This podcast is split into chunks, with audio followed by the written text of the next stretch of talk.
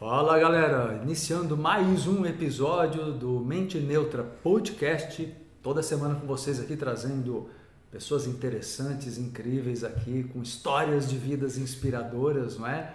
E toda quinta-feira, meio-dia, Mente Neutra aqui com vocês. E no episódio de hoje eu tenho a honra de receber Ciro Barcelos aqui, olha só, não preciso nem falar, né? Diretor, ator, bailarino, filósofo, psicólogo, terapeuta.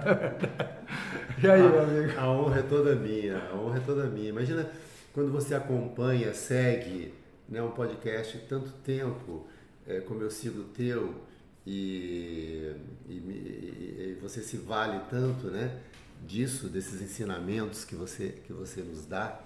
De repente eu estou aqui com você, isso é uma, é uma honra. Cara, e você então, que eu acompanho tua trajetória a vida toda, falo, olha lá, esse cara está aqui agora comigo, sentado na mesa do Mente Neutra. Muito obrigado, viu? Eu agradeço o carinho, a dedicação aí do seu tempo. Eu também, eu agradeço também você o convite. Fico muito feliz de saber que, por coincidência, você já acompanhava um pouco o meu trabalho, é muito bom. Pois é. Não, só, acompanho, não só acompanho, como, como como me, me beneficio bastante com ele. Eu aprendi muita coisa com você. Que bom, que bom. Na verdade, eu soube disso porque na, na livraria editora Giostre, que é por onde eu editei os livros, num dado momento o, o Alex Giostre nos apresentou ali. É, é.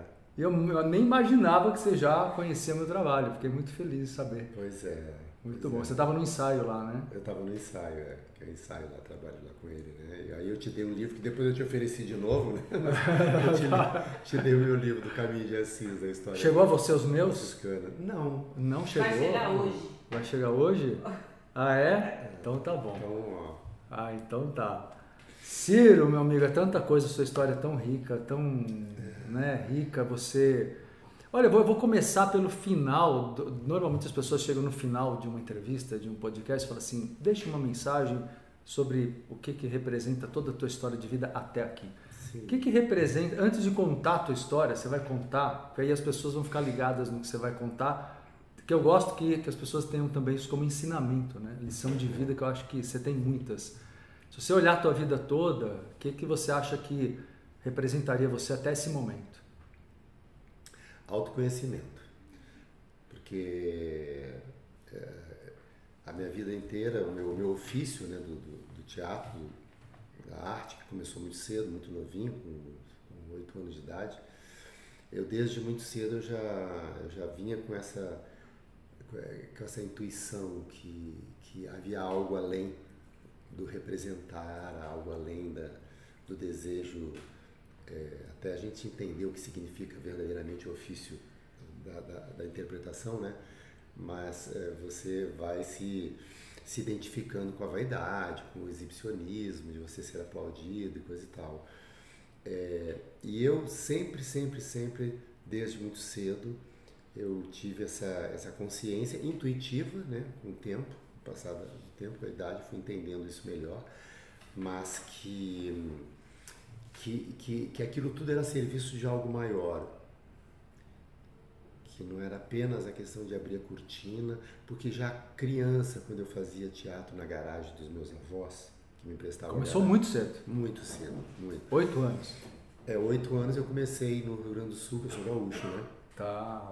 Nascido em Porto Alegre. Eu fui para o Rio de Janeiro com oito anos de idade com a minha família, mas antes disso. Perdeu o sotaque? Eu perdi o sotaque, é. eu sou um gaurioca.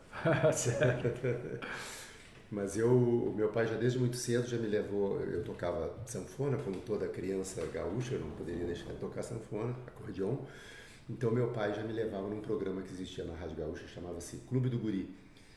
Programa no qual Elis Regina começou também.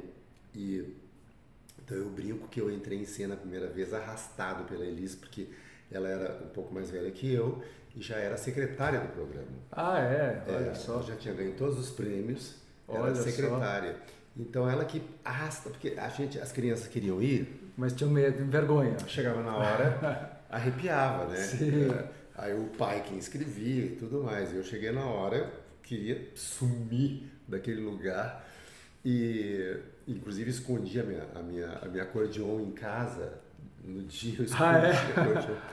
Durante a semana você queria, estava animado. No, no dia, dia, no dia eu, eu, eu amarelei. E, e a Elisa que ah, olha só. me puxou pela mão. que legal. as crianças pela mão.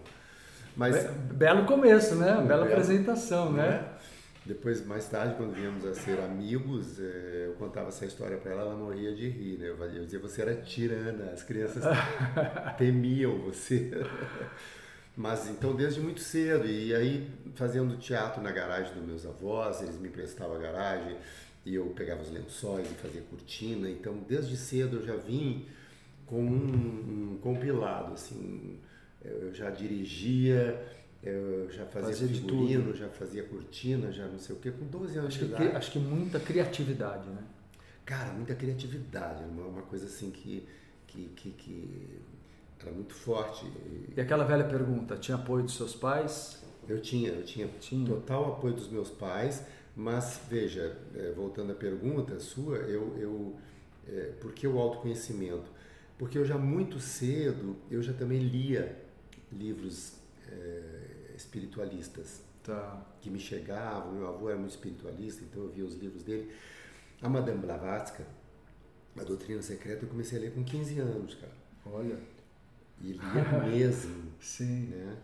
E aquilo, à medida que eu ia lendo e ia me inteirando daquilo, eu ia transportando aquilo pro, pro, pro, teatro. Já lá nas peças que eu fazia. Olha que legal. Com meus priminhos, eu obrigava todo mundo a fazer teatro. Né? Eu era ditador. já era ditador, já era, era diretor. Eu era, era diretor, diretor, né? E, e, e, já sempre contando historinhas eh, que eu tirava ali do, da doutrina secreta. Que legal, olha. E, e tudo mais, né? Então, eu logo, bem cedo, eu entendi que...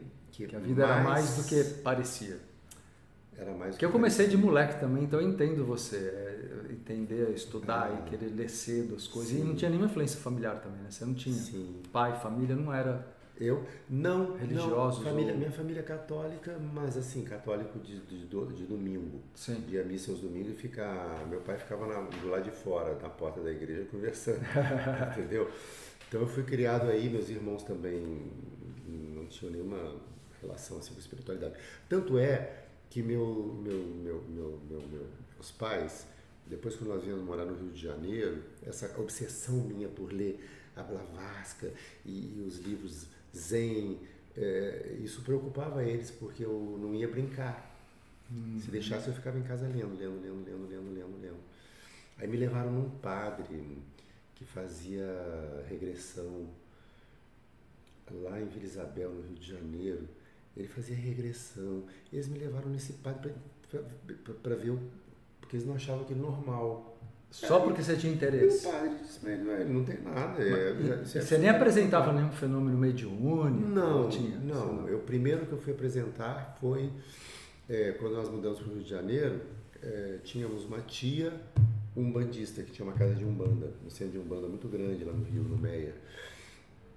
E, e aí nós começamos a, a, a, meus pais iam visitar essa tia, que era no, no, no, subúrbio, e eu, eu entrava no salão, era na casa dela mesmo, eu entrava no salão e via o congá, aquele congá lindo de Umbanda, né? Que coisa mais linda é congá de Umbanda, né?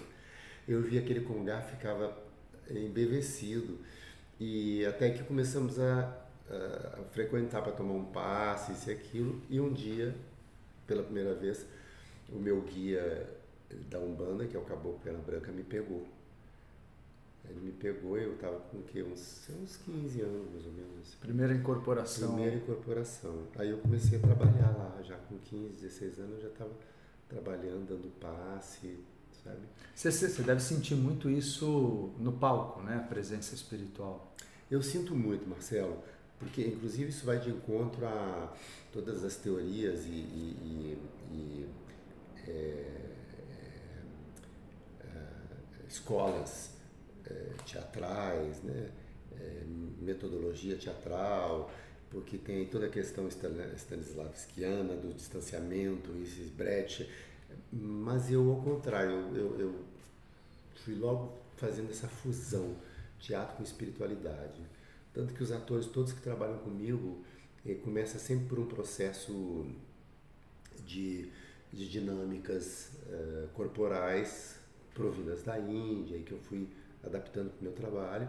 Então, primeiro eu conduzo eles a, a, a se entenderem, a se certo. perceberem, se escutarem, não é? Porque... E, não tem como, né, Ciro? Porque é troca de energia o tempo todo, né? O tempo todo. Fica até, acho, que, acho que deve ser tão estranho para um ator que não tem essa visão, né? Eu fico imaginando, Sim. porque ele tem que entender aquilo só como algo só psicológico. Sim. E nunca é só psicológico, né? Sim. Sempre tem uma conexão energética, você está ativando uma personagem, tem um arquétipo e tem uma força espiritual, né? um arquétipo ali que você já está já tá moldando, você está materializando aquele é, arquétipo, né? Você não está incorporando só um símbolo, você está incorporando forças, né? Sim, porventura entidades. É, e é genial porque se você vai para a Grécia, né, o teatro grego, é, o teatro grego era uma incorporação, né? Totalmente, Aquilo né? ali, a relação era com os mitos, com os deuses e tudo. Exato. Assim como o teatro indiano, né? Quando eu morei na Índia, eu estudei o teatro indiano. E o teatro indiano, os atores, antes de começar a peça, eles fazem essas dinâmicas todas que é para preparar o corpo para uma incorporação. Porque certo. eles vão representar Krishna, certo. eles vão representar Radharani, Shiva. Então, eles entendem que eles precisam estar com um aparelho muito preparado para receber essa força. Muito coerente, né? Força. Muito correto, né? Total, né? Total. E você encontra resistência, às vezes, por lidar com tantos atores, atrizes, que nem todos têm uma visão ah. espiritual? Eu, eu eu, eu, lógico, eu imagino que você respeite, claro, Sim. a visão de cada um, mas é. sempre é algo que faz parte do teu perfil, né? É, você vem trabalhar comigo, a minha é. metodologia parte daí. Né? Eu trabalho muito com o giro dos derviches, não é? Tá. É, então, a primeira coisa logo que eu, que, eu, que, eu, que eu proponho ao autor é já o giro. Vou, vou, vou, preparando ele até chegar o dia em que ele pode entrar no giro e aí largo o ator girando lá, vai girar uma hora. Você já bota para incorporar. Vamos ah, lá, vamos, vamos lá, cai entre nós. Logo para se encontrar. Você bota pra... né? Tipo assim, olha, você vem aqui estudar teatro, mas é é, que primeiro você precisa se achar, você precisa ser um ator achado, um homem achado. É, é verdade. Porque eu parto da seguinte premissa: como você vai interpretar alguém se você não, não, não tem condições, não sabe se auto-interpretar? Perfeito, perfeito. Porque se você pega um ator, melhor que seja, estou falando de grandes atores com quem eu trabalhei, já dirigi, e você pede para esse ator se auto-interpretar, é dificílimo, cara. Eles não conseguem raro feito algum ator que eles, opa, aí você me pegou. Você trava ele. Então, aí vem a questão do autoconhecimento. Do autoconhecimento. Então, vamos se conhecer, vamos entender. E, e, acho que até mais que o ou junto do autoconhecimento, autoaceitação, né? É. Porque a pessoa tem que se conhecer e se aceitar o suficiente para se mostrar. Né? Sim, sim, sim. Porque isso também trava, né? Sim. Eu vou mostrar quem eu sou agora, que é justamente o que as pessoas mascaram, né? Exato, que a palhaçaria trabalha muito, né? A metodologia da palhaçaria sim. é genial. Tanto que a palhaçaria de uns anos para cá, ela está virando uma, uma coisa terapêutica. As pessoas vão sim. para se entenderem melhor e se aceitarem. Legal. Porque no, no, no exercício da palhaçaria, você tem, você vai se aceitar. Você ri de si mesmo. Você ri de si mesmo. É. Né? É, então todas as máscaras caem por terra. As Sim. máscaras é, egóicas todas têm que cair. Né? Cara, tá muito intrincado, né? Psicologia, filosofia, tudo com teatro, né? Tá tudo, tudo muito ligado, tudo, né? Tudo muito Como ligado. você bem lembrou, né? A Grécia, de onde tudo origina, Sim. o teatro era totalmente ligado à espiritualidade, né? Totalmente ligado. E, e a Índia é, é, absolutamente. Na Índia não, não existe teatro sem, sem esse, esse essa, essa prática uhum. da, da, da, espiritualidade. Não existe. Inclusive, eles lavam a, a boca, eles têm um ritual de lavar a boca, um óleo de coco e cuspir, que é para purificar o hálito através do qual vem a palavra né, do ator, porém a palavra que aquele ator vai recitar é uma palavra considerada sagrada, porque ele está recitando passatempos dos, dos, deuses e tudo mais. Né? Olha que lindo isso. Né? Quando você, é, como ator, ou para com os atores, encena um personagem denso, pesado demais, assim, digamos, um lado sombra muito forte, é, você pede sua proteção, você lembra disso? Como é que você se conecta Sim. com a tua espiritualidade se ao mesmo tempo você tem que revelar algo ali que é mais Sim. ligado a, ao cruel, ao destrutivo, né? É. Bom, eu, eu pessoalmente eu eu estou sempre preparado, né? Porque o lidar com, você sabe disso, você lida também, o lidar com o coletivo e dentro desse dessa camada que, que é, seja numa gira é, espiritual, ou seja, no teatro, você está lidando com o coletivo. Né? Então ali suscitam muitas energias, né? Que vão se vão tentando, vão se driblando e vão se acomodando nesse, nesse, nesse trânsito aí, não é? Nesse plano. Então eu já vou muito preparado. Eu, eu sou um cara em todos os aspectos, assim, porque... Tem que dominar tudo, né? Não tem jeito, né? Então eu já tomo meus banhos de, de, de, de folha, eu canto meus mantras, porque eu sou absolutamente universalista, então eu... É, minha casa você desce lá na parte de baixo, você tem orixás, e aí eu vou lá bater pau pros orixás, e cá, em cima você tem Krishna Radharani, eu vou oferecer ah, incenso é para Krishna Radharani. É dos nossos, Cira é, dos nossos. É. dos nossos. E quando, é, é, nesse trabalho com essa questão da densidade, que é um trabalho que eu tô, tô, vivi muito para montar o Hamlet. Então, eu imaginei, eu ia chegar aí, porque eu imagino, o Hamlet é a peça que você está atualmente em cartaz, sim, né? Sim, sim. E, não deve ser, eu ainda não fui assistir, quero assistir, Por quero favor. muito ir. Opa, quero que eu dou aula à noite aqui, vou dar um jeito aqui, quero muito ir lá assistir. Mas eu imagino que deva ser muito impactante, porque justamente por ser trabalho com a qualidade que eu imagino que seja, ao mesmo tempo é muito impressionante e evoca da plateia toda as suas sombras, né? As suas sombras. Porque, claro. porque o tema é a vingança. É a vingança, é a vingança. E é um ator só fazendo, no caso o Rodrigo Simas, né? É, é, é, e ele faz sete personagens. Então ele, ele é o ator que está se preparando para interpretar Hamlet. Então todo o conflito do ator. E aí vem todas, já começa com as sombras do ator. Tá. Né? O próprio Rodrigo teve, foi, foi uma batalha para ele, assim uma batalha não, né? Eu já aprendi com você que batalha não é. um desafio. Foi um desafio. Um desafio. Foi um desafio pro viu, tá ligado? Hein? Opa, ótimo. O mestre, tô ligado no mestre. Mas ele é, foi um desafio muito grande para uhum. ele, muito grande, né? Porque ele teve que lidar com as sombras dele, com os conflitos dele. Ele quase desistiu perto da estreia. Olha. Uh, era um desafio realmente muito grande. São sete personagens. Ele faz o ator que está se preparando.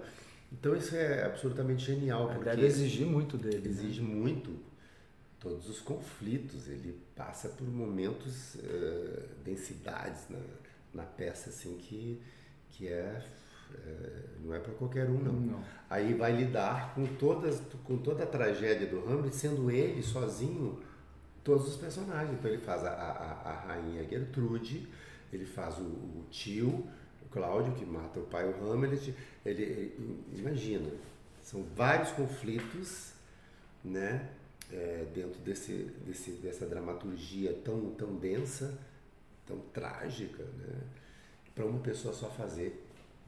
Mas é, vai, vai a minha condução, claro. né, que realmente eles sempre me agradecem, meus, meus filhinhos queridos, que eu amo todos de paixão, eles sempre ficam é, me agradecem não só no sentido de, de dar uma boa condução para eles a partir dessa questão do ok primeiro vamos vamos cuidar da gente.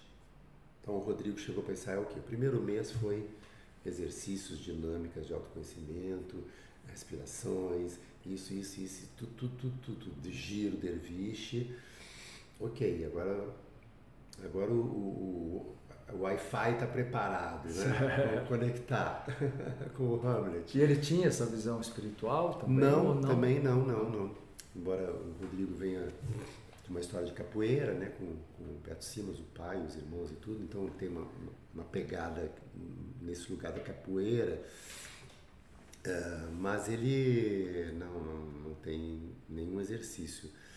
E é tão bonito, né? Quando, justamente quando chega alguém que não tem essa, essa relação com a sua eu não vou dizer que não tenha com a sua espiritualidade, claro, todos têm, uns mais conscientes, outros menos, uns mais assumidos. Sim. Mas é, quando não tem a prática disso, Sim. e tem até uma certa. Uh, uh, defesa. Uma certa defesa, né? E de repente, o, o, através do teatro, essa pessoa é quebrada na sua ah, é. espiritualidade, cara. Daqui a pouco o cara tá chorando tá num estado estático dizendo, porra, caramba, nunca senti isso na minha vida. Olha só. Né? Tem é tem muitas curas nisso, né? Muitas curas. Ele, ele já deve ser outra pessoa. Né? Outra pessoa, outra pessoa. E o, e o ator que, que antes dele teve um outro ator que fez, o Arthur Volpe, que foi mais um, um período laboratorial, experimentando, fizemos ali no Giostre. O Arthur também, que era um rapaz assim que tinha várias questões a serem resolvidas e para ele foi uma terapia. Né? É uma catarse das é boas, uma, hein? É uma catarse das boas. Mas eu acho que teatro, eu, eu, mais uma vez eu digo, eu não sou esse ator, nunca fui esse diretor que se poupa. Entendeu? Que se poupa. Uh, que não se permite se, se, se misturar com, com o personagem, viver aquilo de verdade. Eu, minha escola vem de é, vem, vem daí, né? O Zé Celso, Teatro Oficina, é, e a Pina Bausch na, na, Europa. Hoje mesmo de manhã eu estava dando aula com o Fernando, meu, meu, meu pupilo que está aí, e justamente a partir de todo esse processo que é da Pina, que entende que a dança, assim como o teatro da expressão artística, ela, ela tem que ser inteira Entende? Você não. Você, você, não você, você, separa, claro, você se preserva, porque você também. O Rodrigo não pode sair do teatro e levar aquela tragédia claro. com ele para casa. Né? Claro. Aí tá a técnica que, que, que, que né, dos métodos tradicionais das quais a gente se vale. Acho que tem muito a ver com, eu falo muito sobre a atenção plena, né? Atenção tem muito a ver com isso, né? Absoluta, Marcelo. Você tá ali, tá ali. É a hora que você saiu dali, realmente esteja onde você colocar a sua atenção, né? Na tua família, no teu trabalho, no teu lazer, isso. sei lá.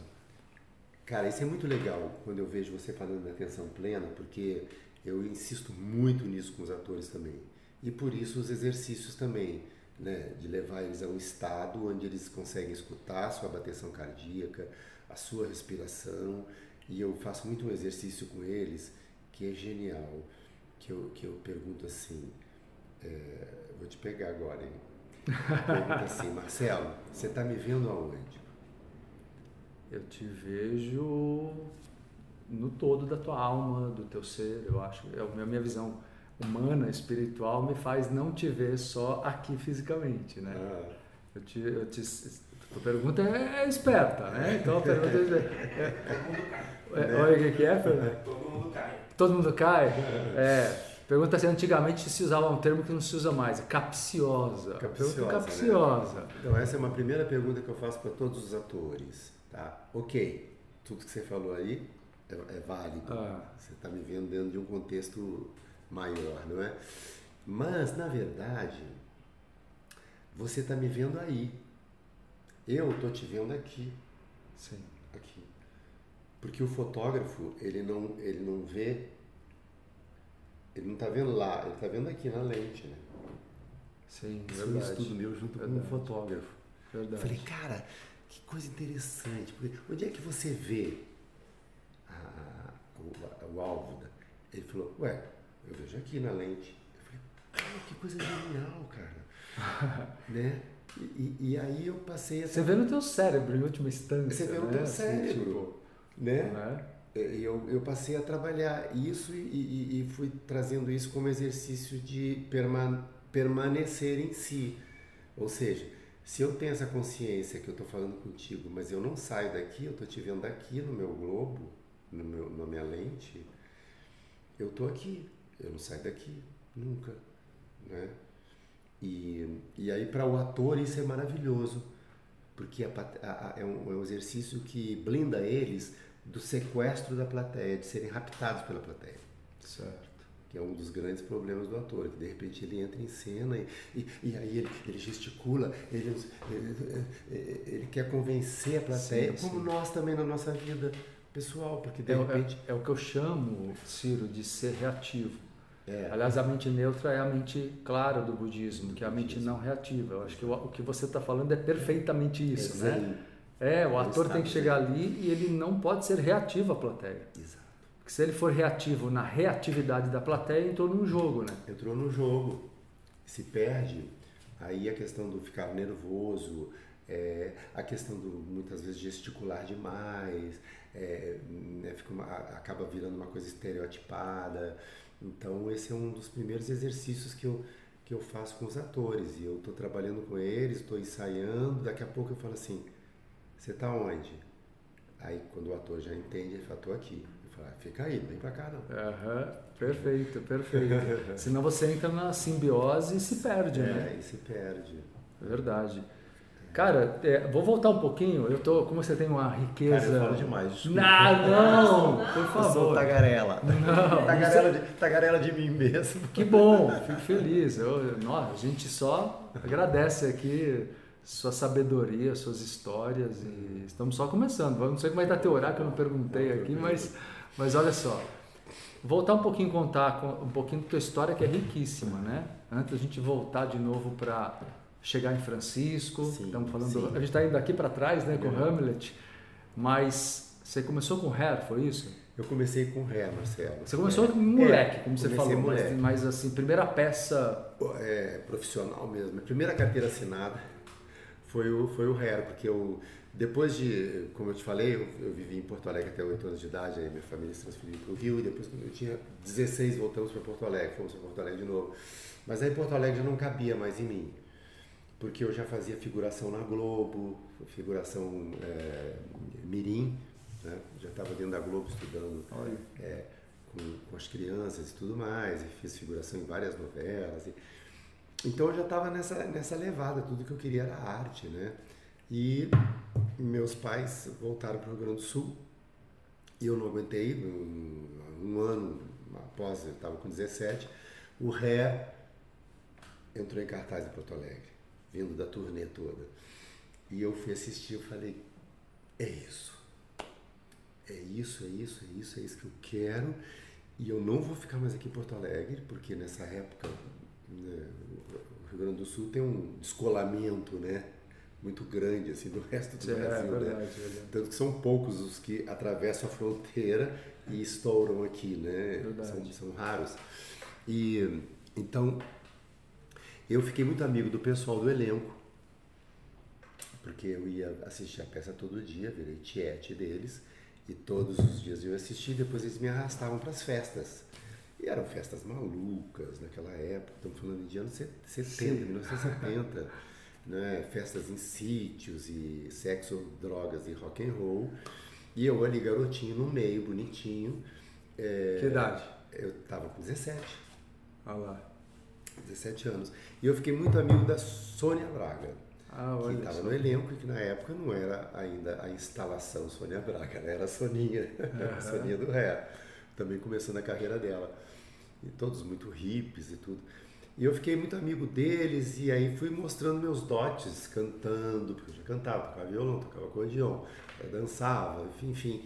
E aconteceu do, do ator Busa Ferraz, ele, ele ia largar o, o elenco, então eles abriram um teste. O teste aconteceria em Curitiba. Para os meus pais, que sempre me incentivaram, fazer hair era demais para a cabeça deles. a polícia andava atrás. Sim. Você pelado no palco. Enfim, era demais. Né? Então eles não me incentivaram para o hair. Aí eu fugi de casa. Eu fugi, então aí eu fugi de casa. É, só. Por isso eu, eu considero a Sônia a minha madrinha, né? Porque foi a Sônia que falou ela assim. Ela que te apoiou pra você sair de ela casa. Ela falou assim: foge. apoiou mesmo. Foge, vambora, vambora, vambora. Uhum. A gente passa, a gente te pega esse e aquilo. E aí, Marcelo, numa madrugada. É... Deixou uma carta para seus pais? É, eu deixei uma cartinha. Deixou. Numa madrugada, Passou, uh, num Fusquinha passou Sônia Braga, Armando Bogos e Nuno Leal Maia. Olha, Olha o trio. só, Todos hips, jovens, com os cabelos Sim. aqui. E eu morava num prédio baixinho, joguei a, joguei a minha mochila pela janela e desci e fugi. Fui embora. Olha só. Deixei uma cartinha, uma coisa breve, fui em busca dos meus ideais. Mas quando eu cheguei em Curitiba, eu fiz o teste e passei. Eu nem achava que eu ia passar. Eu estava mais era querendo ficar junto do elenco, não queria mais sair de pé da Soninha, né, que eu já estava apaixonado por ela. Enfim, e aí chegou em Curitiba, eu fiz o teste, passei. Passei, a produção foi ver a minha ficha. Mas esse garoto tem 17 anos de idade. Vocês estão loucos? A gente anda com a polícia atrás da gente ainda um menor. Não. Volta para sua casa e pega a emancipação se você quiser. Eita. No mesmo dia, peguei um ônibus, voltei para Porto Alegre. Cheguei lá, minha família já é polvorosa. Mas aí sentamos todos e eu disse: é isso, não tem jeito. E eles me emanciparam. Você foi convincente, Fui né? convincente. aí eles me emanciparam, eu voltei, estreiei eh, em Curitiba, Florianópolis, e depois em São Paulo, no Teatro Aquários, ali no Bexiga, né, que foi um teatro construído para o Hair. Então eu comecei no Hair, eh, e- fazendo o Hair, o Lenny Dale, que fazia muitos shows e tudo mais, estava fazendo show em São Paulo, aí o Lenny Dale foi assistir o Hair. Aí nos conhecemos e, e ali não demorou muito. Eu, eu, sou, eu sou muito do vento, né? Porque a minha, minha, minha, minha mãe, meu orixá é Yansan. Eu tenho um Xangô assim de frente, mas a Yansan, ela, Comanda então, ela comanda a minha vida. O, o, o Xangô, a cabeça, a Yansan a minha vida. Certo. Então eu sou. Ventou, eu já dei uma guinada, já, já, já, né? E aí eu, o Lenny Day me convidou para ir para o Rio de Janeiro, que ele ia começar a dar um curso de dança. Eu falei, vamos embora. Fui com o Lenny Day para o Rio de Janeiro estudar dança. E fiquei um ano estudando dança com o Lenny, quando surgiu o Dizicroquetes. Aí montamos o Dizicroquetes, e que foi uma, uma experiência absolutamente Chocante. chocante, incrível, tudo, né? Pra desgraça e glória dos meus pais, porque Eu depois do imagino, Rera ainda veio dizer croquete e falou, pô! Agora Tinha, cara- tinha coisa pior, agora ou melhor, tá, né? tá eles. né? mulher, tá vestido de mulher de perna cabeluda em cena, né? E, e aí veio o exílio, né? Porque fomos censurados e fomos, é, então, embora do Brasil. Mas vocês ficaram uns bons anos é, se É. apresentando antes. Sim, não, nós ficamos um ano Há um ano no só. Brasil, é. Corremos o Brasil. Suficiente para incomodar. Cara, a gente Né? driblou a ditadura. Hoje, quando eu vejo o documentário do Dizzy, que é muito bom, quem não viu, eu aconselho, Dizzy Croquetes, está no YouTube. que é um documentário premiadíssimo da Tatiana Rissa.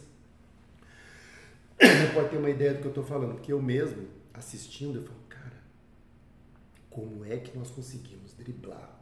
Como é que eu estou vivo aqui hoje? Eu fico imaginando, eu fico imaginando porque era- chocava todos os valores morais e tudo mais, né? Acho que havia bastante perseguição ao teatro de modo geral e vocês estavam O incomodando de todas as formas. o Né? teatro já era perseguido, né? É. na época da ditadura. E aí nós fomos embora para Portugal, assim. ó. Fugido, meio, meio fugidos ou Não, nós fomos, eh, nós fomos eh, expulsos, fomos con- convidados a nos retirar. Ah, é. Sim, tanto tempo nós não saíssemos, nós sairíamos Sim. à força, força. Né? E, então nós, enfim, a gente se virou, compramos passagem de um, um navio fizemos uma viagem de 15 dias a bordo de um navio, que foi uma história também assim. O, o, o Dzi, o Dzi, era meio que contemporâneo dos Secos e Molhados, é isso? Não? É, Ou mas- Secos e Molhados se inspirou no... É, na verdade, Seco, o, a banda Secos e Molhados já existia na mesma época que, que a gente. Porém, o, o vocalista deles eh, faleceu, ou saiu, não sei bem. E aí chegou um rapaz de Mato Grosso, que estava estudando teatro em Brasília, que foi trazido, porque ele tinha a mesma tessitura vocal do vocalista, que era muito raro, né? Porque é quase um castrate, né? A tessitura do, do Ney. E aí vem o Ney. É, como o Ney já era amigo de dois dos, dos, dos, dos que era o Claudio Tovar e o Claudio Raia, a gente foi se tanto que a, a, primeira maquiagem deles e tudo foi o Cláudio Tovar, um dos Croquetes que fez, né, ali no Teatro Ruth Escobar. então, a gente vem juntos, né? Tem, uma, tem, sempre uma história assim, ah, quem copiou quem? Ninguém copiou ninguém. Sim, sim, um é, movimento, né? Estava no inconsciente coletivo, era um tempo de, de revolução. Mas eu achei legal que eu vi, eu vi que o, o Ney participou, né, do, de uma remontagem do Dizzy, né? Sim, sim. Eu, eu, em 2015 eu fiz uma remontagem e aí ele, ele Deve ter sido muito participou, bacana. foi lindo, lindo.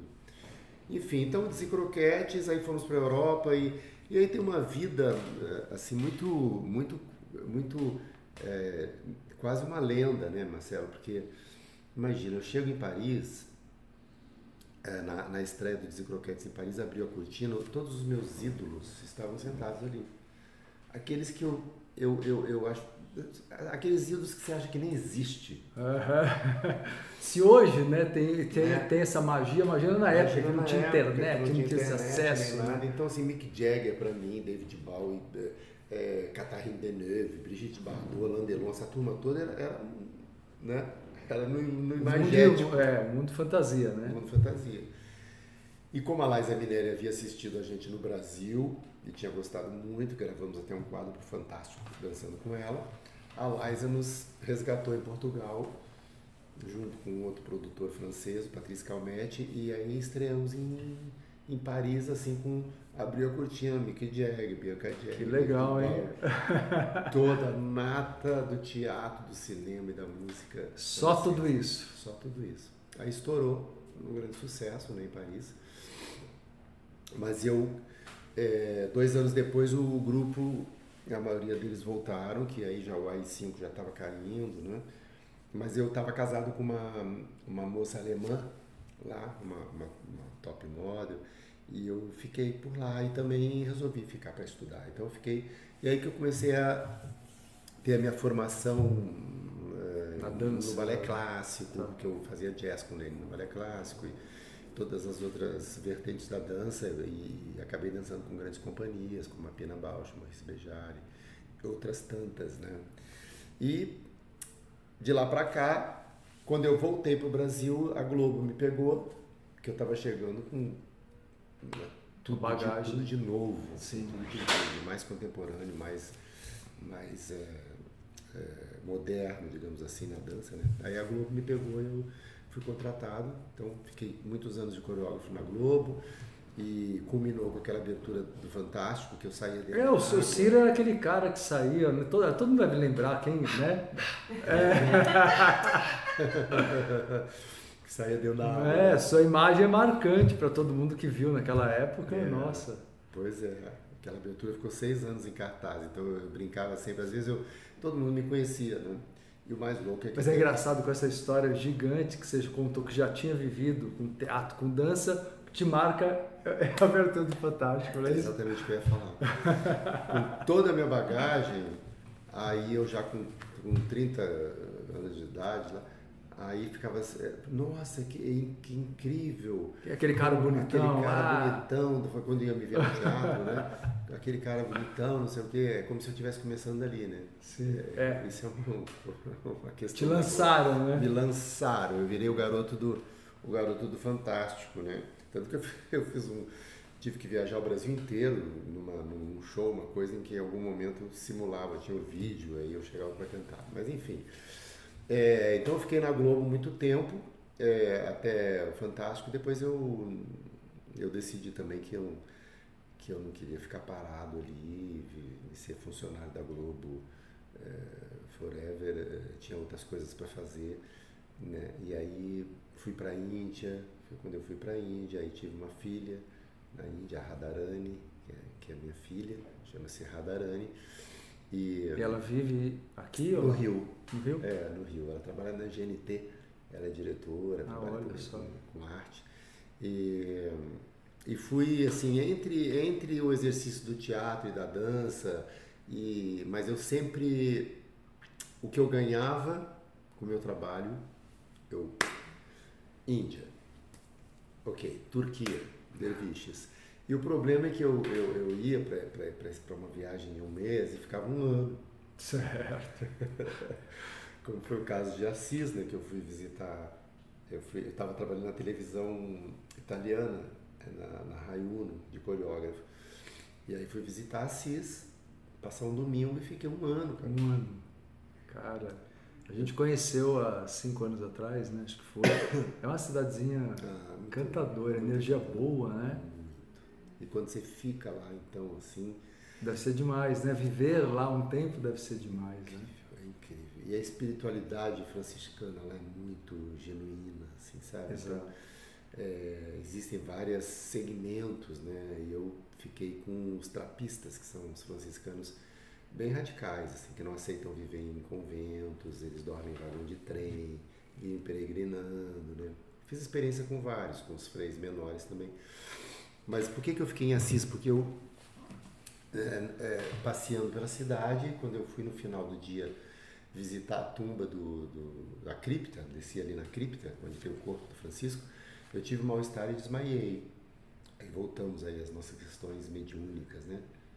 Eu desmaiei, perdi o trem de volta para Roma, fui acolhido pelos freis para pernoitar lá essa noite e no outro dia de manhã eles me propuseram se eu não gostaria de ficar uma semana para entender melhor o porquê daquele desmaio e tal. Foi um desmaio que mudou o curso da minha vida. O curso da tua vida. Né? É, é, foi um divisor de águas. E aí eu acabei ficando um ano. Né? Isso foi em? Isso foi em 95. É, por que, que eu vim embora de Assis? Porque é, eu já estava lá um ano, já tinha feito um pré-noviciado e aí eu precisava, precisaria decidir, ok. Uhum. Né? Tá um ano aqui comendo, dormindo, peregrinando. Agora você fica ou vai? Então uh, eu tinha que decidir. Aí eu subi para o Monte Alverne, que é um monte onde o Francisco, até aquela passagem de quando ele recebeu os estigmas, Sim. eu fui lá para cima.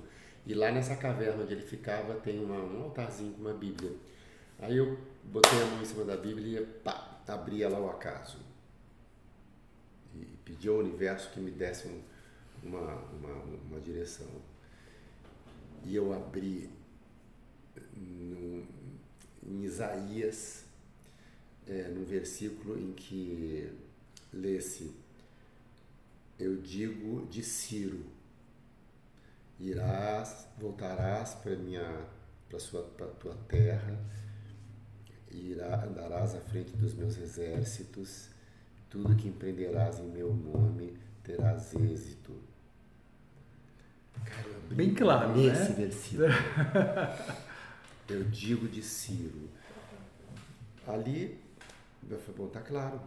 Fechei o livro, desci e, aí o meu instrutor lá, que me acompanhou espiritualmente, falou, não tem nem o que dizer. Vai para tua terra e veja o que que, que, estão querendo te dizer. O que significa? E aí eu, eu, eu voltei para o Brasil e veja você, né? Surgiu São Francisco. Eu estava dando uma entrevista no Jô Soares, porque no, no Brasil noticiavam que o Ciro Barcelos tinha tinha, tinha pirado, estava andando descalço, mendigando, ah, é? assim, e tudo mais, né? Então, quando eu cheguei, o Jô me entrevistou. Uhum. E eu, eu fui, eu, eu tava franciscano, eu andava de sandália, enfim. E aí, me entre, o Jô me entrevistando, uh, surgiu essa... O Jô disse, mas, porque dele, mas... Eu dizendo que eu ia voltar para Assis, que eu só uhum. tinha vindo ao Brasil para cuidar da minha documentação, isso aqui. Aí o João falou, mas tem certeza que você vai voltar para. Você vai se enfiar num convento? Você não pega essa história e não, e não transforma nisso, isso numa peça? Aí que me deu o clique e, eu fui para um, um sítio e escrevi tudo. Também foi uma escrita assim muito psicografada, porque eu, eu, eu, fiquei um mês para escrever toda a vida do Francisco e tudo, né? E fizemos a montagem sem, sem patrocínio, sem nada, porque segmento religioso, né? então nenhuma empresa queria se envolver e tudo isso. Mas os atores todos é, ficaram muito imbuídos do, do, do, do, que eu estava vivendo, daquela espiritualidade toda, né? Então fizemos uma família franciscana Legal. que tinha Camila Amado, que tinham vários atores, a, a família Pera, a Sandra Pera, o Ricardinho Gassamelo, filho da Marília, a, a Amora Pera, que fazia Santa Clara. E estreamos essa peça e ficou 12 anos em 12 cartaz. anos. Você fazia São Francisco? Eu fazia o São Francisco. Então eu fiquei 12 anos, raspei. Eu tinha cabelo maior, vim de Assis, não tinha um raspado lá. Ainda eu raspei. E eu só tinha aquela a tonsura, né? Aquele cabelinho aqui. Então foram 12 anos, cara, que eu andava pelo Rio de Janeiro. Todo mundo, Ei, Francisco, Francisco! Passavam no ônibus, eu falava, ô Francisco! Porque a peça estourou de uma tal maneira, assim, que eram e, era, e, e, durante as peças você notava que as pessoas se emocionavam muito, tinha muito. O, o movimento espiritual aí era total, forte. Total, tanto que a Bárbara Eleodora, que era a crítica mais temida do, do Brasil, né, que morreu há pouco, a Bárbara não lhe adora, que a gente brincava, né? Bárbara Eleodora. Ela, ela, ela escreveu que ela se viu, que ela foi com todas as pedras na mão. Porque ela não foi para ver uma peça de teatro, ela foi para ver um, um, uma liturgia. Então ela foi com todas as pedras justamente para criticar que aquilo certo. não seria teatro, seria liturgia.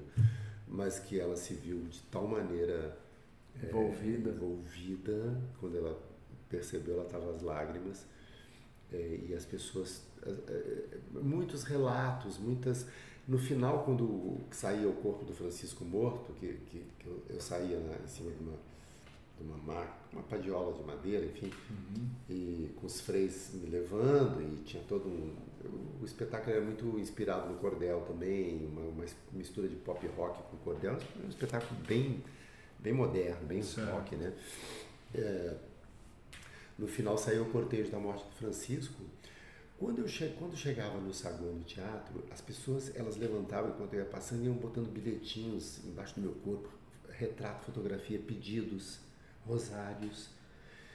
Cara, e aquilo. Você aí, se sentiu um pouco santificado ali, né? Nossa, um perigo, um perigo, assim, para eu me sentir, é. me entender nesse lugar, assim, embora eu não, eu, eu também não, não, não é, negasse essa, essa tá, eu estou exercendo realmente uma claro. uma função aqui espiritual muito forte, porque tinham relatos de pessoas que vinham, que esperavam, depois queriam contar o que estava acontecendo com elas depois que viram a peça. Acho que a tua base espiritual ajudou muito, né? Sim, porque, sim. Porque você consegue se ver ali como um canal. Sim. Acho que quem sim. não tem isso é. deve falar, puxa, eu não sou esse personagem tão carismático espiritualmente e é tem que é. separar mais as coisas. Acho que para você ficaria mais ficou é. mais fácil, né? É. Lidar, ou menos difícil lidar Sim. com isso, né? É, o, o elenco todo ficou muito imbuído dessa espiritualidade. Então a peça tinha um, uma, uma, uma, vibe espiritual muito forte, muito. O, o mais ateu de todos os ateus uh, ia assistir a peça e no final fala, cara.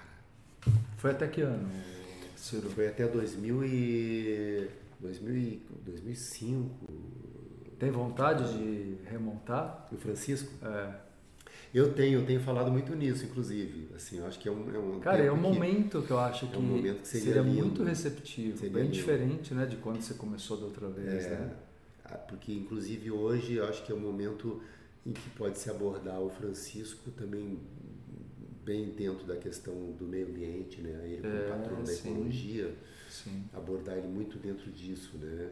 Eu sei, eu sei que Francisco, né, eu falo dele em alguns momentos no meu trabalho, ele teve uma releitura muito bacana dos, dos antigos essênios, que Sim. dão nome até ao trabalho espiritual que eu realizo, né? Uhum. Ele tem uma ligação fortíssima, né, com, com a essência de Jesus, né, Sim. que é a essênia, né? Mas o Francisco é, é, era a essência, né? Porque imagina que ele girava, né? O giro turco de onde é que ele tirou aquilo? Ele, é. Quando eles caminhavam né, e, e, chegavam em alguma encruzilhada que não sabia para onde ia, eles andando pelas estradas, ele pegava e começava a girar, e aí os freizinhos, três ou quatro que acompanhavam mesmo ele, gira, ficavam girando, girando, girando, girando, girando, depois ele deitava no chão, aí eles iam, vamos por aqui. E todo médium, né? Tem Pô, como. Todo né? médium, né, cara? De onde é que ele tirava isso? É. Ele pegava o Wi-Fi. E, e aquilo dele chocar a igreja, porque na verdade a visão dele de chamar uma pedra de irmã, Sim. ou a água, ou o fogo, Sim. não apenas o sol e a lua, era contrário ao que a igreja queria, né? A igreja queria centralizar Deus, ele mostrava que muito, ele era muito oriental, né? Muito Porque a visão dele, você concorda com isso? Concordo. Acho que ele era muito orientado, porque, porque aqui é um especialista. Né? Não, imagina. Especialista Não, aqui. Em Francisco eu sou. Mas é, o que eu mais é, entendi no Francisco, que é absolutamente genial, é que ele, ele sacou a unidade, né, cara? É, ele sacou assim, a unidade, a partícula ali, a, a, a, saca? Porque daí a questão do irmão sol, irmão lua, irmã pedra, que depois a igreja romantiza isso, né? Ah, irmãzinha pedra, irmãzinha flor. Mas não é, porque ele se via no outro o tempo inteiro. E que, que na verdade é uma visão pagã.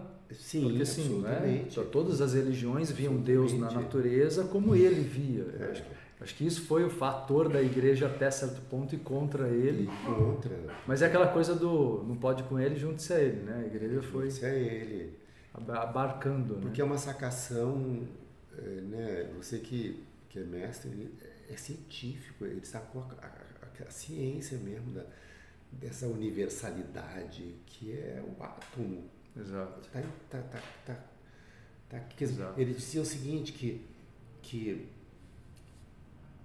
que, que na medida em que éramos feitos da mesma, qualitativamente, né, da mesma, da, Essência. da mesma essência, então eh, somos somos a mesma coisa aqui, separados por- pelo, pelo, pelo corpo externo.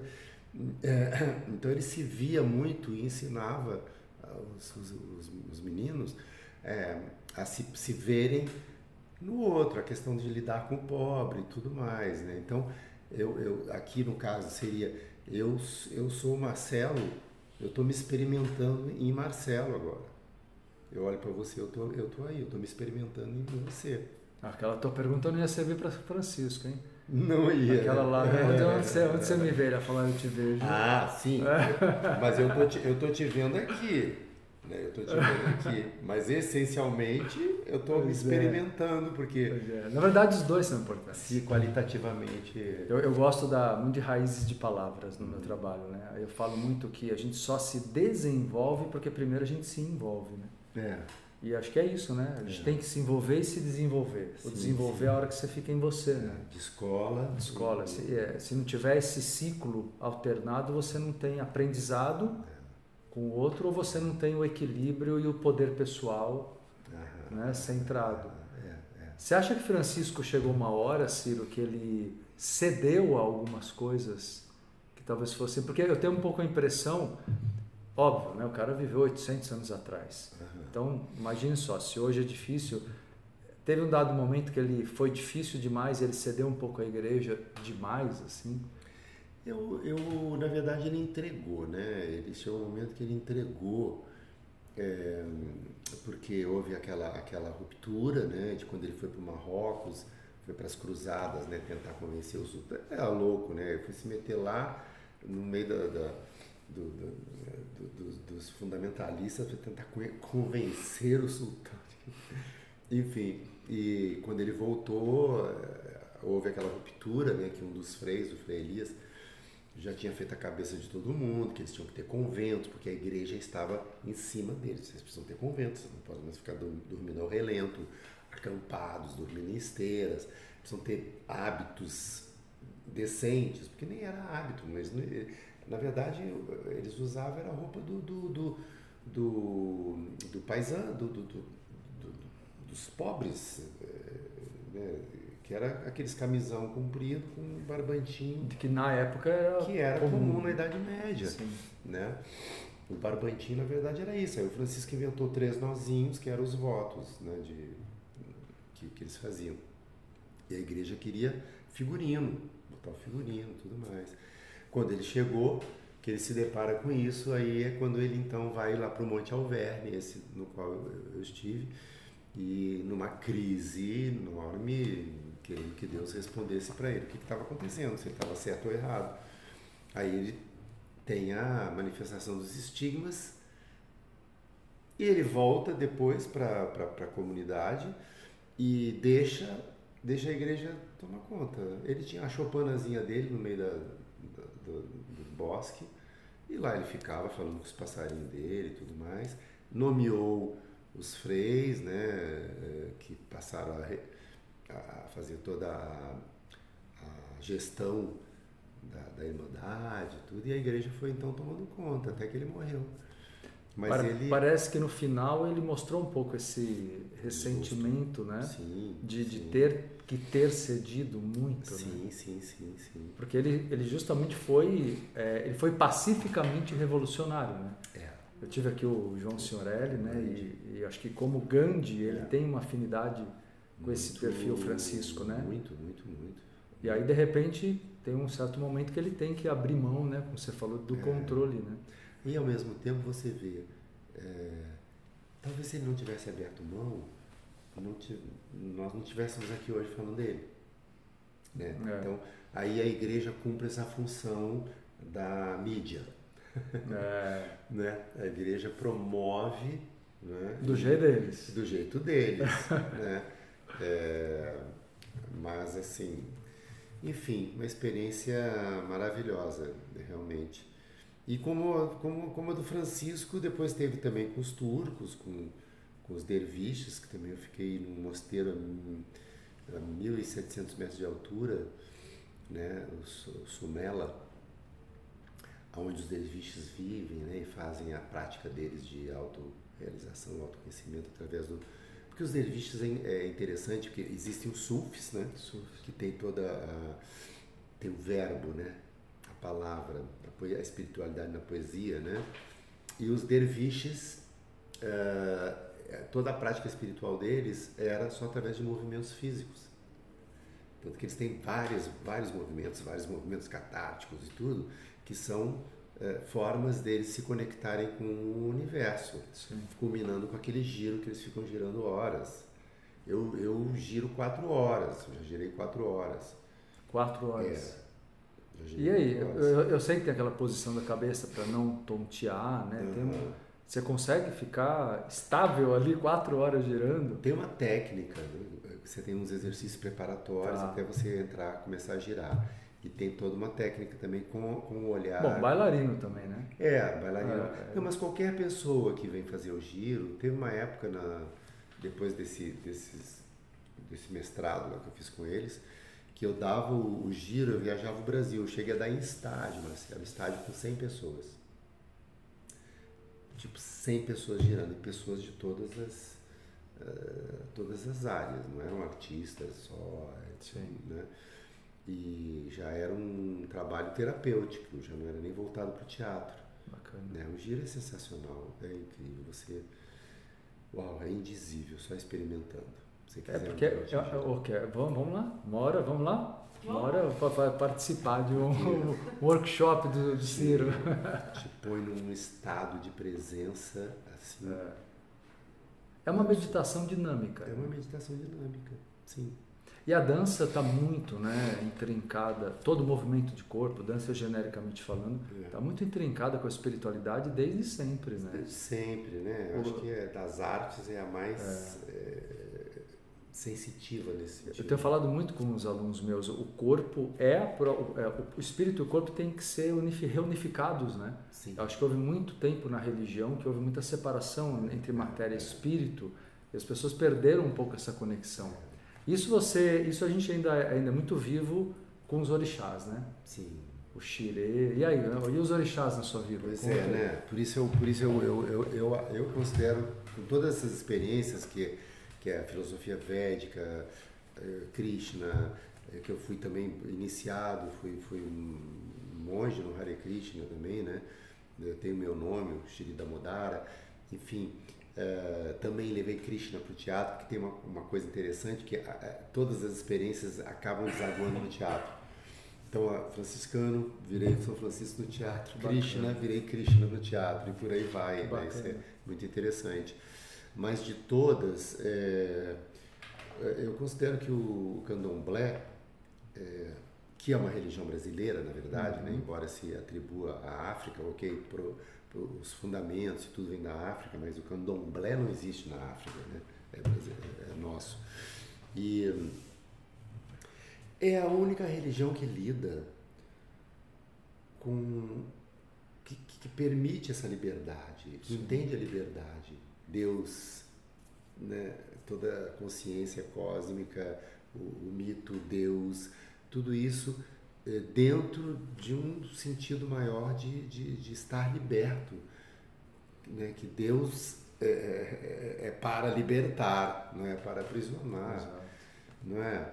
E que respeita essa, essa relação da, de Deus com a natureza, né? A que é franciscano também, né? Que também é franciscano. Forma. A relação com a natureza, de entender, né? Porque os orixás nada mais são do que seres encantados na natureza, né? Porque eu estranho muito, Ciro, você não acha? Quando a gente olha o catolicismo e mesmo o espiritismo kardecista, uhum. o distanciamento com a, com a natureza, com o corpo. Sim, sim. Isso eu acho que foi, né? Sim. Aí vem toda a repressão sexual, é, é, acho que há uma, uma reunificação, acho que essa coisa da, da, do natural e do uhum. corpo precisa ser uhum. É, visto como normal novamente. Né? Normal, né? E que vem muito do, da, da Igreja Católica, que provém do, do, do, do, judaísmo, que aí tem islamismo, que tem, enfim, toda essa coisa que o corpo é privado, né? Por isso as burcas, aquilo tudo. É, é, quando, no entanto, já as religiões de matizes africanas e mesmo a Índia, né? Porque você vê, os indianos andam praticamente nus, aqueles yogis andam... Me lembro na Índia os devotos de Shiva passarem assim na feira com pelados, né? Só com aquele baldezinho da água do rio que eles levam assim para se alimentar e nus, pelados, né? uhum. né? E, e, e o candomblé tem essa relação com a natureza que é linda, né? que é, que é a coisa do encantamento. Eu entendo o orixá como seres e realmente é um estado de encantamento, né? Energias encantadas na pedra, encantada. Iemanjá é um encantamento da água, né? Como a Yansan o encantamento do, do, dos ventos, tudo mais, né? Essa relação com os orixás permeou, mesmo com todas as suas passagens por várias religiões, ela permeou sempre, né? Permeou sempre. Tua vida, permeou né? Permeou sempre, porque eu tive, desde muito cedo também tive Umbanda, e depois o professor Agenor Miranda, que é um grande mestre, tem vários livros escritos, foi professor no Colégio Pedro II, no Rio de Janeiro, e tem uma história absolutamente genial, porque ele nasceu na África, os pais eram, eram, eram é, embaixadores na África, é, e ele nasceu na África, portugueses, embaixadores na África. No dia que ele nasceu, dois sacerdotes bateram a porta da casa deles e pediram se eles poderiam ver a criança. E aí os, os pais ficaram assim, coisa e tal, e eles falaram assim, que ele tinha uma identificação que era uma mancha vermelha na nuca. E realmente a criança nasceu com essa mancha vermelha. E aí eles entraram, quando viram o berço, se prostraram no chão, bateram paô tudo mais. E aí falaram para os pais que ele era um Oxalá que encarnava de 400 em 400 anos na Terra. E que ele tinha uma missão muito grande e que ele deveria ser iniciado. O que, que os pais fizeram? Portugueses e católicos pediram é, é, transferência imediatamente dali. Para onde é que transferiram eles? Para Bahia. Facilitou o caminho, né? Transferiram eles para Bahia. Na Bahia, com 5 anos de idade, ele teve um, um, negócio lá, uma doença, aquelas que você fica como morto, né? Que é, não é o nome. E aí a, a, a, empregada da casa, que era uma, uma negra, uma preta africana, pegou a criança e falou: Isso é santo. Correram para casa de, de santo, que na época era a mãe Aninha, uma das primeiras que chegou ainda antes, a menininha do Gantuá. E quando a mãe Aninha pegou ele no colo, botou ele na esteira e pediu para trazer as folhas de Oxalá. Quando ela começou a, a mexer com as folhas, macerar as folhas, ele já respirou e voltou à vida. Então olha a história dessa pessoa, com 8 anos de idade ele jogava búzios já e nunca teve casa de santo. Lembrou cedo, né? Cedo. Ele nunca teve casa de santo. Ele é um olo, ele era um oluô, né? Tinha o, o ifá, o jogo, e ele jogava para todo mundo e instruía, tanto que a casa dele, os, mais as maiores celebridades assim no candomblé iam lá para jogar com ele e tudo mais. E eu o conheci também com os 18 anos de idade. Ele que foi. Ficamos muito amigos, porque ele tocava piano, cantou com a Bidu Saião, tem, tinha uma história de, de, arte muito legal. Eu levei Gal Costa, levei Gil, levei todo mundo lá para ele, e ele virou o pai de todo mundo. Olha só. Né? Então eu tive, nessa área, eu tive uma formação muito legal, né? É, é um privilégio de, de ter uma pessoa muito autêntica, né? Muito autêntica. E muito, embora fosse um senhor já, ele morreu com 101 anos, há pouco tempo atrás, ele, é, é, ele, ele, tinha todo o culto na sua, na, na sua mais é, autêntica é, é, é, conhecimento e, referência quanto aos antigos, não é? Né?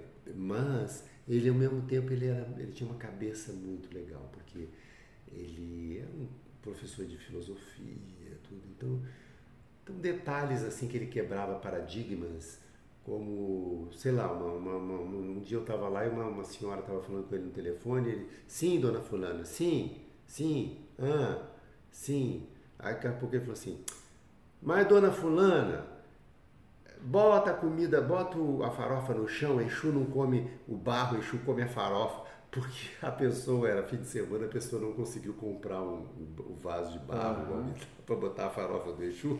Quer dizer, bota a farofa no chão, Exu não come o barro, come a farofa. Quebrava as regras. Ele quebrava né? completamente, né? E ele que dizia, o, Oxá, o orixá é um, é um, são encantados da Sim. natureza e tudo. E agora aqui em São mas, Paulo. Mas faltam é, líderes mais autênticos, é. assim, é. né? A gente são é. raros, né? É. São raros, né? São raros. Inclusive ele não, ele era contra a matança, né? Que que entende-se, claro, a matança, eu sempre digo isso, ah, mas essa questão da matança do candomblé, eu falo, gente, você não vai no açougue não compra carne para comer, não compra frango. Isso vem das comunidades tribais, né? Que eles matavam um animal para comer, para se alimentarem e ofereciam, na crença deles, o coração, alguns órgãos do animal, eles ofereciam aos deuses em agradecimento, a colheita e tudo mais, né? Então, na verdade, o que, esse, o que essas comunidades fazem é que eles comem muito bem, eles comem carne fresca. Exato, exato. E tem uma, eu até falo isso para o pessoal que me acompanha, é, quando perguntam sobre isso, uhum. que é, eu não acho que seja necessário atualmente. Sim mas acho que é feito com muito respeito é. para não gerar sofrimento, para melhor do que é feito no abate então, assim, as pessoas não. É, o problema é o preconceito. É o preconceito. Gerado, acho que é. muito por uma fase que, que o catolicismo combatia, é. hoje a igreja evangélica, né? É, e se valeu disso também como arma. É, né? exato. Demonizou, Demonizou muito, né? Demonizou. Os orixás, Exu então, Exu, imagina. né? Que é um orixá maravilhoso. É. E o pai Genor, ele, ele, ele, ele não lidava com a, com a matança, porque ele era ele era sacerdote. E mesmo na época dele, ele era contra a matança. Ele era, não que ele fosse contra, assim, mais explicitamente, mas ele achava que ele, não era achava que, que, necessário. Que não era necessário. Então, ele dizia que com, com as folhas, com água, com a luz, com a vela, né, tudo mais, podia se reverenciar. Isso é muito bacana, né? É. é. uma visão muito, muito maior, né? Muito, muito, Porque ele não se prende à regra, ele entende o divino de uma forma é. muito mais né, é. pura. Muito mais pura. Mas ele tem, eu até aconselho, ele tem vários livros é, editados, tem inclusive o livro dos Odus, que é o único tratado sobre os Odus, é, que até quando ele escreveu e publicaram, a comunidade candomblé ficou meia é, não gostou muito daquilo porque ele, ele revela né, o segredo de como lidar com os odus e tudo mais. Mas ele mesmo dizia, eu tenho que passar esse conhecimento. Né? É outro ponto. Gostei dele. Pena que eu não conhecia é. pessoalmente. É, você ia adorar, ele já ia estar é, sentado aqui. Puxa vida. entrevista para você. A Genor? a Genor Ô, Genor. Mas, mas foi? Por que não viveu um 120? Pois é. Pois é. Quem me dera, né? E agora eu, em São Paulo eu estou finalmente me, me, cuidando na... É como você estava dizendo, eu gosto muito do candomblé, entre outros é, segmentos, mas eu gosto, porque eu sou, eu sou bailarino, cara. Eu adoro dançar. E, e aquela máxima, né? Não acredito num Deus que não dance. Exato. É tão lindo que é, as festas de candomblé são belíssimas, né? Você vê os orixás dançando, que coisa belíssima aquilo. Os xerês lá.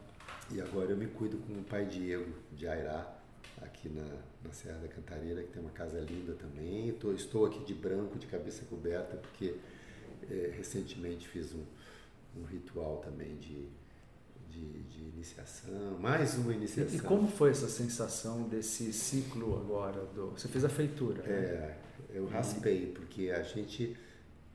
Você pode ter ao longo da vida se assentar, né? Você ter o assentamento dos teus orixás, que uhum. também você fica alguns dias lá e tudo mais, enfim.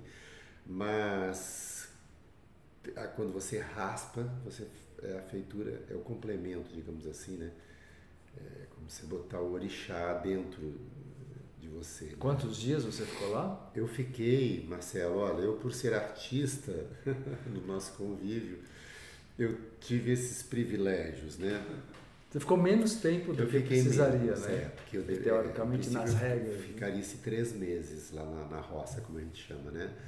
porque são três meses que você tem vários preceitos que você tem que seguir, como por exemplo estar tá sempre com a cabeça coberta de branco, uh, certas coisas que você não pode tomar, ou enfim, é, no, certos horários que você não pode estar com a, cabe, com a cabeça no sol, no sereno.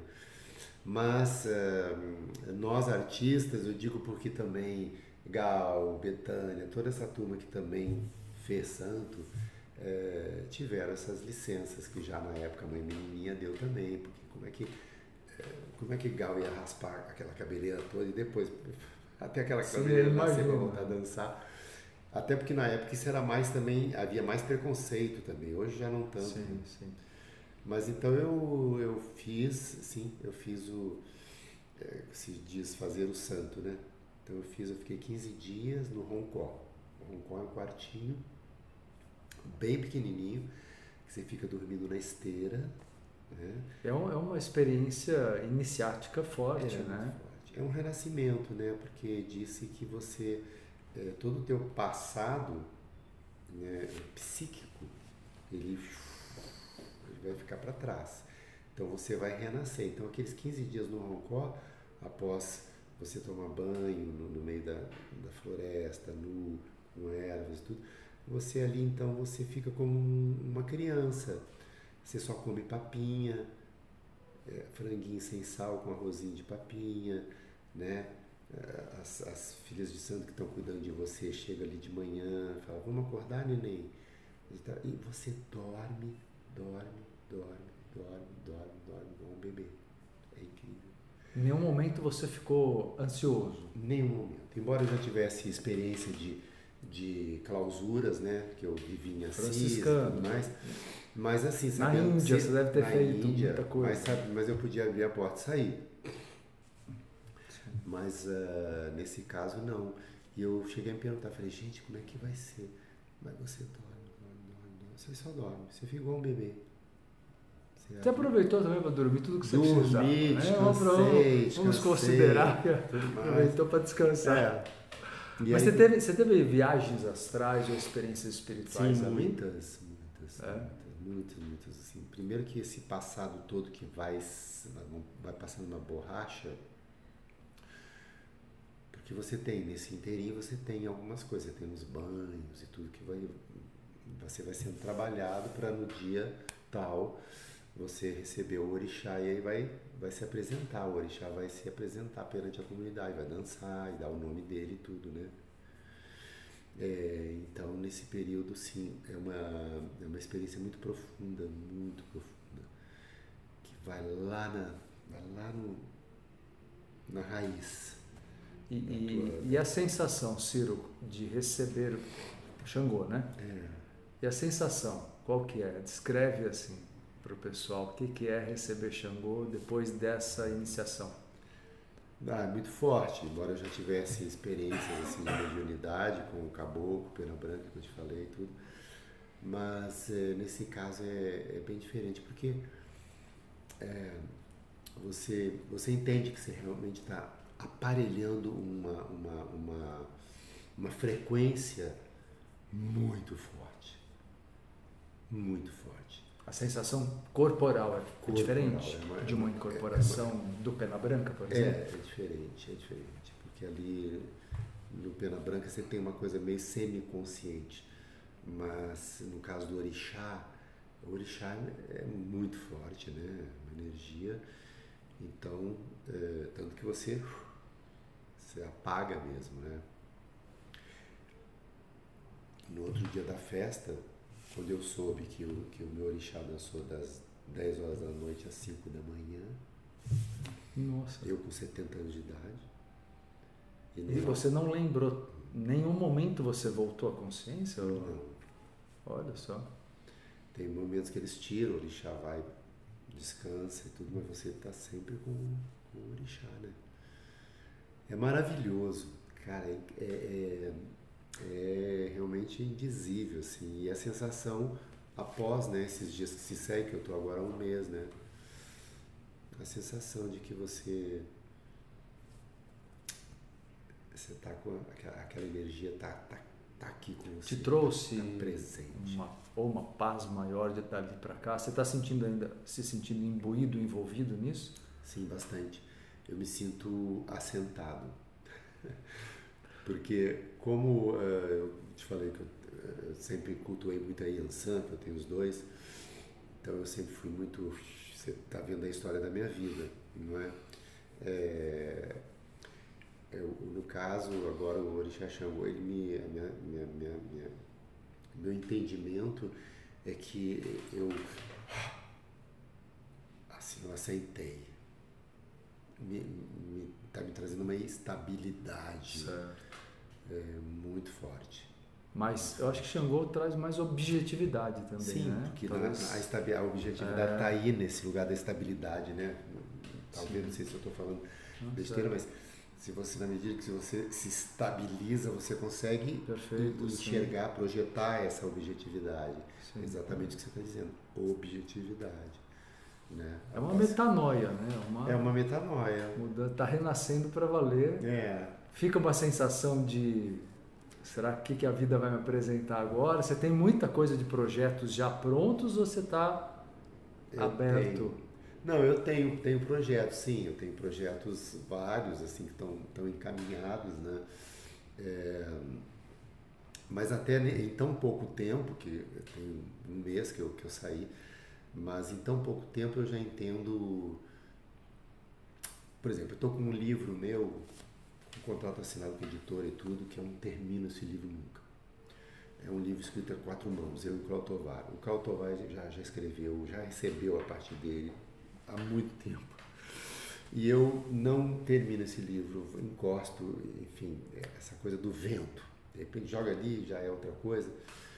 E eu agora, depois desse, a editora sempre me cobrando, eu consegui outro dia, eu sentei em casa, abri o computador, falei, agora eu vou. Então são várias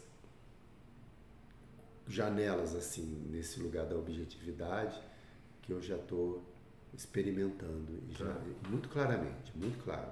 Não é uma coisa, um feeling, assim, uma, uma impressão. É como é. um amadurecimento, é né? Um amadurecimento, é claro, cara. É. Um negócio que tipo, dia. Que é o que a gente estava falando de conseguir viver aquele momento, né? Eu, é. eu, eu, eu, eu, conto muito para os meus alunos quando eu falo da mente neutra, a história, uma história oriental que fala do monge. Sim que o rapaz foi pedir orientação para o monge e ele estava cortando lenha. Ah. Aí ele perguntou para o monge, ah, o você falar com o monge? Ele falou, o monge não está. É. Ele falou, mas não é o senhor? Ele falou, não, aqui é o lenhador. Volte daqui três horas. Aí, aí, tipo, ele está tão focado ali que ele virou lenhador. Lenhador né? ali. Ele assume aquele novo papel, né? Claro. E esse estado de presença é o que torna a gente até produtivo, né? Faz as coisas em pouco tempo e, e, aí você consegue fazer tudo. Sim, e é o contrário, quando você quer tentar controlar tudo, você se perde. É, sim, sim. É muito difícil, né? É. Porque é um exercício da mente, por isso é, eu, eu, não é fácil. Eu aprecio muito o Zen, eu faço zazen, né? Todo dia de manhã eu Legal. faço meditação zazen. Eu aprecio muito esse segmento do, do Zen, por isso aí, eu acho que é a prática mais eficaz que existe nesse sentido de, de você realmente doutrinar, literalmente doutrinar a tua mente para estar presente. E ali você, você segue nos exercícios, né? Porque de repente você, eu estou lavando louça, tudo, eu vou procurando o tempo inteiro estar tá exercitando. É, tô, é, só, só existe aqui essa louça, isso aqui, eu estou vendo isso aqui. É, e quanto mais você vai é, tomando consciência e se apropriando dessa, é engraçado isso, você vai se apropriando dessa presença, é muito louco, porque ao mesmo tempo, como é que no Hamlet, no, no começo, o ator cumprimenta a plateia e aí ele então pede para a plateia, é, propõe a eles que, que, que, que viajem junto com ele por alguns instantes, ele até brinca, não é uma sessão de terapia, mas fecha os olhos por alguns instantes, aí pede para apagar todas as luzes, e aí ele diz: ah, mantenha-se em silêncio, não há nada aqui além de você mesmo. Não tem ninguém a quem recorrer a não ser você mesmo. Você consegue escutar a batida do seu coração e vai induzindo nesse sentido. Não é? E, e aí ele diz, né, no meu texto, ele diz: Não te parece incrível que você tem uma bomba pulsando dentro de você e você não escuta ela? É, que é, o que os, o, a meditação nos traz, né? Sim, sim. Você, em algum momento, eu tô, na, eu tô no metrô, eu tô em alguma situação, daqui a pouco eu dou, opa, tá aqui, tu, tu, tu, tu, e te traz pro presente. E você é uma, vê que... É questão de ancorar também, né? Ancorar, né? assentar, né? Ancorar. E o Francisco, ele fazia isso também ele fazia esse exercício com, com a galera lá. Ele dizia assim: agora parem todos, escuta a batida do coração. Agora nós vamos andar daqui até tal lugar com o passo na batida do coração. Olha que legal. Meditação, ele era muito oriental, né? muito, muito, muito, muito. Muito legal, né? Porque a meditação, seja em silêncio ou dinâmica, ela te faz perceber que você, o teu corpo é a tua vida, né, cara? Eu acho que o problema é o, é o, o ego, a mente racional, está muito desvinculada do corpo para a maioria, né? Sim. é ela... o que você falou, você está lavando a louça, você, mas a tua cabeça está tá tratando aquilo como é, é, é, um tempo perdido. Sim, um tempo perdido. E não é um tempo perdido, Há um é prazer vida, naquilo. Né? É, aquilo tem que ser só agregado de um significado maior. É. Eu estou aqui me cuidando, eu tô, é minha vida, né? Exato. Eu estou articulando minha vida, eu estou me cuidando, é auto-amor. É, eu posso pensar naquilo como auto-amor ou posso pensar naquilo como me desconectar. Mas as pessoas se desconectam tanto que desconectam até de um beijo, de um abraço. Sim. sim. Tudo fica, né? Perdeu o sentido da conexão. Da conexão, né? Da unidade. E aí vem, a, vem o, o, o tudo vira um, um fardo, né? porque na medida que há um desprazer naquilo e esse desprazer provém dessa falta de presença, Sim. se você não, não importa que eu fui, peniten, fui preso na França na época, fiquei oito meses numa penitenciária. Onde? Na França. Na França? Em Paris. O que, que, que, você fez? O que, que você aprontou São lá? muitas histórias. Né? eu, eu não podia me envolver com política, eu era exilado, né?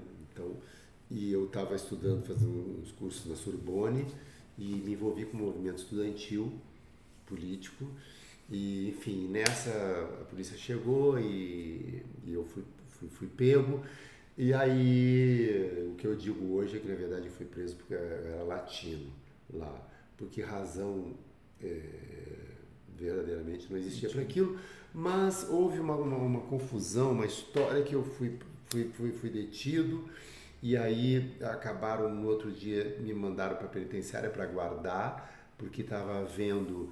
É, estavam inspecionando sobre drogas e não sei o que, provinda de, de países latinos, isso e aquilo. Enfim, no outro dia eu fui para essa tal dessa penitenciária, que seria apenas por um dia ou dois.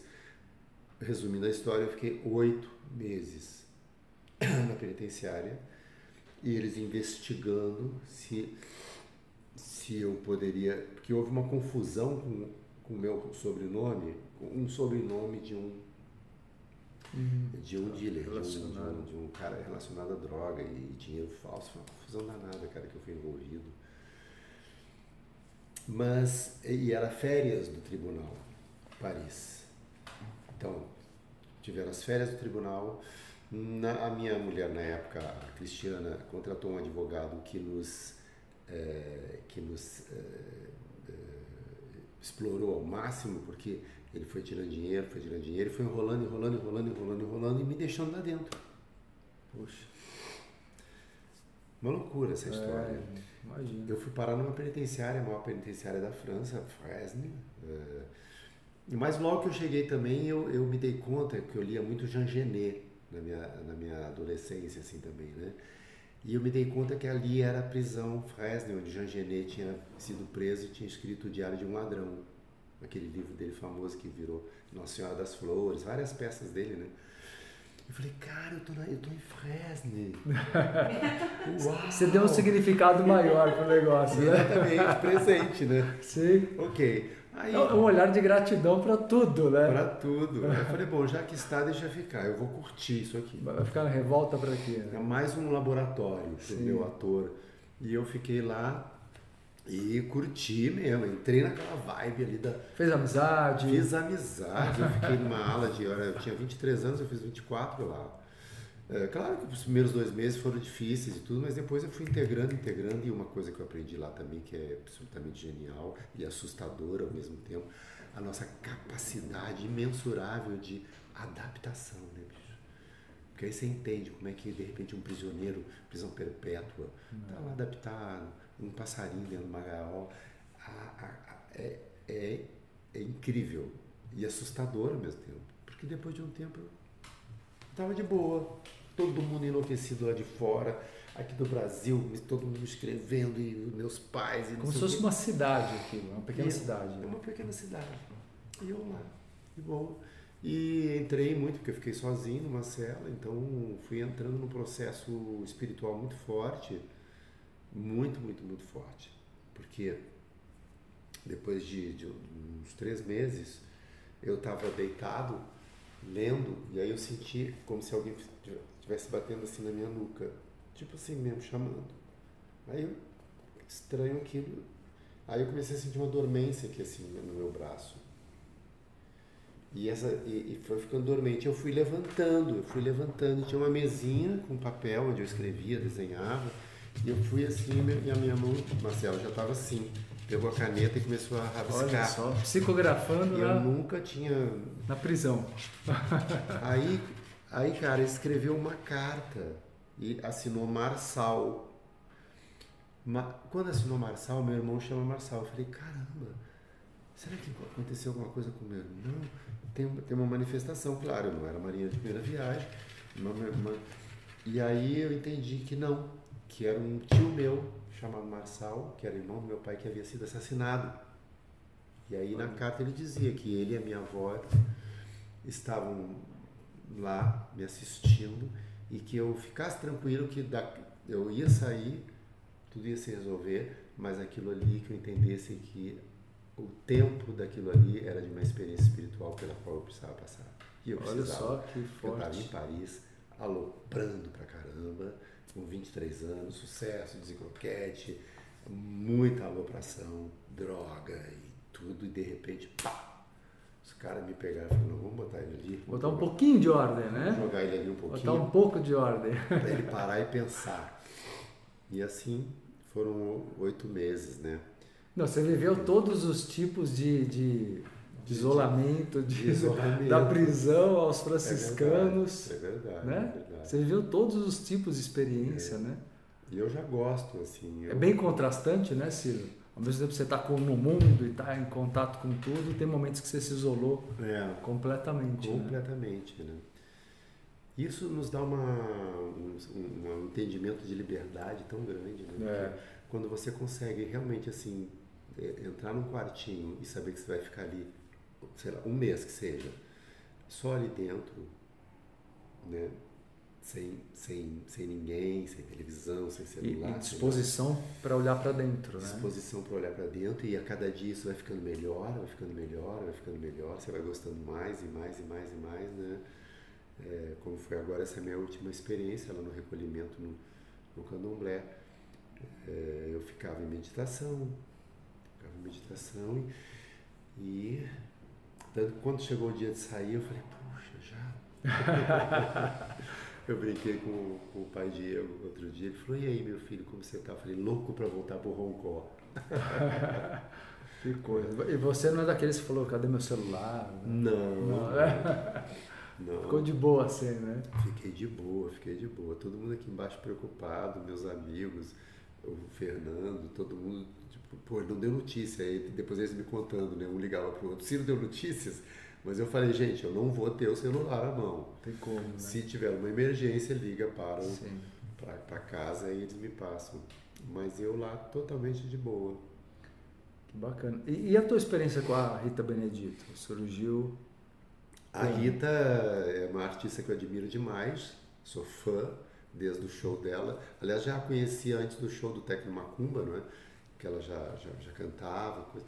E com esse show dela, Tecno Macumba, que é absolutamente genial, foi uma sacação dela assim também. Ainda tá, não está em cartaz mais. Tá, tá, tá, tá sempre fazendo, né? Agora Mas você está participando? Eu tô, agora eu tô.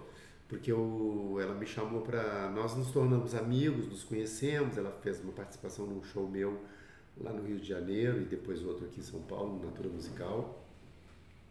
E aí ela me convidou para dirigir uh, o show dos 20 anos, a comemoração dos 20 anos do Tecno Macumba que é outra missão. A, a Rita também é outra missionária. É. Ela está há 20 anos fazendo esse show, que exerce uma, um, uma, uma influência forte, ele tem uma, uma, uma, uma, uma função é, no, no, que diz respeito ao esclarecimento né, do culto afro-brasileiro né, e da música brasileira ser reconhecida e aceita nesse lugar também né? Porque ah, não é música, ah, isso não é música, não é MPB, isso é música de candomblé. Não, isso é MPB também. Sim. Né? Então, o trabalho dela é muito, muito importante nesse sentido. E nós nos conhecemos e agora ela tive essa honra, esse prazer de ser convidado para dirigir esse show dos 20 anos. E, e aí também ela me convidou para dançar no show e eu danço Oxóssi. É, eu vi, eu vi, eu vi um vídeo seu. É. Quero ver pessoalmente ainda, mas nossa. É muito lindo, muito. Nós vamos fazer no Rio de Janeiro, agora em, em outubro, e, de, e deve voltar, com certeza vai voltar a São Paulo, ela está sempre indo e vindo, né? É, eu falo sempre, a mitologia africana é a mais importante no Brasil, né? É. A, a, mitologia brasileira ameríndia, ela ficou meio perdida. É. E eu acho que tem que se dar valor, né? A, a mitologia claro. africana, ela é tão rica. E a coisa da macumba, né? Que as pessoas têm tanto preconceito com o nome macumba, macumba, é. macumba é como se fosse demoniza também. Sim. Isso é uma coisa que a Rita esclarece no show, que ela diz, gente, macumba é um ritmo. Vila Lobos, Vila Sim. Lobos já fala, fala bate macumba, he, bate macumba, oh, bate, do Vila Lobos. Quer dizer, o Vila Lobos já, já lidava com, com, com, com, com, com esse nome macumba e é um, é um ritmo, não é um tem que quebrar o preconceito. Não uma né? feitiçaria. É, o complicado é que é uma coisa plantada né, pela religião católica por é. muito tempo. Hoje em dia virou cultural. Sim. Então está no inconsciente coletivo. E cabe a nós, né? É. Cada, cada um na sua área fazendo um trabalho de conscientização e de conscientização. mostrar a beleza né, disso tudo. Né? Beleza que está nessa brasilidade. Porque senão parece que só no carnaval que a gente pode. Né, pode que, que também é a demonização, quer dizer, a igreja exato, no carnaval permite. Tipo, agora pode. Agora pode o que, que há, né? É, eu acho que falta muito aqui quebrar esse monopólio é, de, de, Deus superior. O Deus está em tudo. Esse, esse paternalismo, né? é, esse Deus exato. pai, esse Deus paternal. Freud é. fala né, que as religiões que colocam Deus dessa forma são elas pegam o arquétipo do pai severo. Sim. Então é isso que estão reproduzindo. Então quem está ainda nesse medo ainda parece que está sob o medo de uma punição, né? Sobre essa custódia, né? É. Uma coisa, é uma, é, uma, é um... É um é,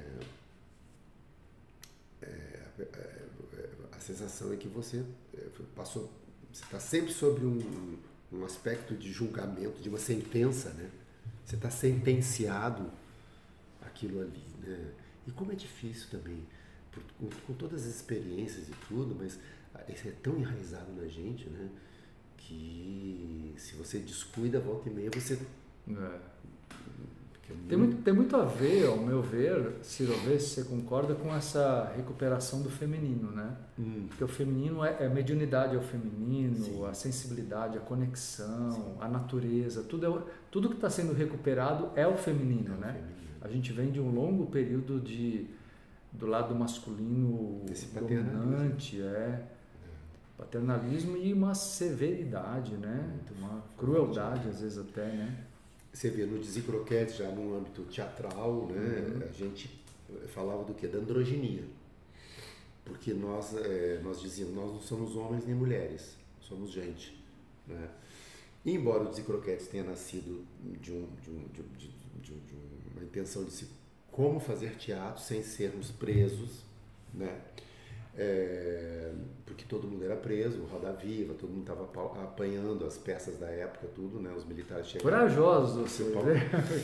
Então, como a gente vai fazer teatro, poder sobreviver, mas tal, sem é, e driblar isso tudo? Ah, ok, então vamos. Uh, ah, tem a questão toda do, do, do, homofobismo, do machismo dentro do, do, do, militar. Ah, vamos se vestir de mulher de perna cabeluda de barba. Ninguém tinha feito isso ainda. Ninguém. Realmente existiam os travestis, que já eram homens que já viravam mulheres. Mas assim, ir para o palco de perna cabeluda, barba, bigode e tudo mais, sem, sem querer ser mulher, mas Sim. brincando em cima disso. Que eram só homens, né? Que eram só Sim. homens. Eram 13, 13 homens todos muito bonitos, eu estou modesto aqui. Estou me incluindo, estou me incluindo. Sim, mas eram todos muito fortes e bonitos, com os corpos esculturais. E que era um outro corpo também escultural, não era esse corpo de hoje de academia, mas é, tanto que as pessoas todas se apaixonavam loucamente por nós. O Zé Croquetes, ele era uma. não tinha não tinha quem não, não, não, não fosse enfeitiçado, não caísse naquele encantamento, sabe? Não tinha, tinha música também? Tinha, tinha, canto, tinha, tinha música. Teatro, era, era um musical. Você tem água aqui? Eu tenho, tenho, tenho. Tá. Era um musical, mas não um musical com esse aspecto de musicais americanos, sim, né? Sim. Era um musical muito, muito, embora dirigido por um americano, que foi o Lenny Dale, né? Esse grande bailarino, que viveu no Brasil tantos anos, que foi quem influenciou, ensinou a Elis a gesticular, aquela coisa toda. Mas era um musical que tinha uma, uma, uma pegada genuinamente brasileira, uh, mas com uma técnica, um aprimoramento técnico de um americano que tinha que, que, que, com 10 anos de idade já Ele dirigiu, ele. ele que dirigiu. É. É, ele que mas dirigiu. você tinha um papel também de coordenação maior ou de direção? Na primeira montagem, não. Eu, tá. era, eu tinha 18, 19 ah, anos. Tá. Na primeira montagem, não. Mas eh, agora em 2015 que eu resolvi reeditar o, o Dizi, remontei, fiz uma montagem com uma, uma, uns rapazes novos, né, uns atores jovens. E, e, e, aprendi, porque o Lenny Day foi toda a minha escola, foi a minha escola mais forte, foi ele, tá do lado dele o tempo inteiro e aprendendo um cara que com 10 anos de idade já era estrela na Broadway. Né? Enfim, e, mas o dizia para dizer que nós tratávamos ali desse lugar do entendimento do feminino, né? voltando ao que você está dizendo. É, é, o feminino como é, força motora, geradora. Não, eu imagino, né? Criativa. O, pa, o país na, em meia ditadura, que é uma coisa do masculino, né? Doentio, uhum. da repressão. Eu acho que vocês estavam na contramão total e, e precursores, assim, né? Sim, total. Para quebrar isso tudo, né? Total. Você saía na rua e tava os militares na rua ali direto e a gente dentro do teatro fazendo croquetes. Você vê, ao mesmo tempo, uma coisa que o de quem foi a ideia de montar o grupo? A ideia foi de, do Wagner Ribeiro, que foi o autor, era um, era um autor de teatro, que já não satisfeito com o teatro da época, que era muito político, muito panfletário, ele queria fazer uma coisa, contestar o sistema, mas de uma forma, de, de outra forma, com alegria, com humor, é, e aí dizia era isso, né? com muito humor, com muita alegria, com muita beleza, porque plasticamente era muito bonito, todos dançavam muito bem e tudo mais. E ele que escreveu. E o Lenny Dale, o americano, foi quem pegou isso e transformou num, num, num grande espetáculo. Né? E nós vivemos, bom, até hoje estamos juntos, os que vivem ainda, a gente não se separa. O Altovar mesmo está aqui em São Paulo agora gente faz trabalho juntos, é, virou uma grande família e uma grande fraternidade. Porque se você me pergunta como é que vocês conseguiram 13 homens morar juntos 10 anos? Imagina. É. Numa época de muita loucura. Sim. E nós vivemos, convivemos juntos esses, esses 10 anos. Era uma irmandade. Era uma irmandade mesmo. Todos compartilhavam da, da mesma Todos visão. compartilhavam da mesma visão. Era muito, muito, muito bonito. Muito mesmo. Sabe? É, o Wagner, esse o autor, ele era de procedência de família espírita. Então ele tinha uma.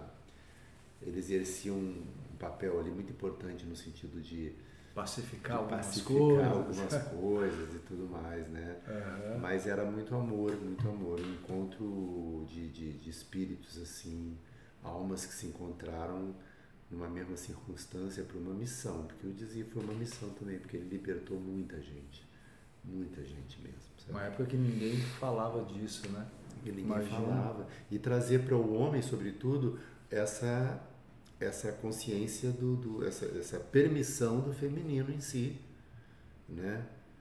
Que ó, você não precisa virar mulher, se quiser vira, mas você não precisa Sim, virar mulher, sim. você não precisa vestir. Mas pode se você permitir experimentar o feminino, né? pode experimentar, né? É o super-homem do Gil, né? Um dia vivi a ilusão de que ser homem bastaria, né?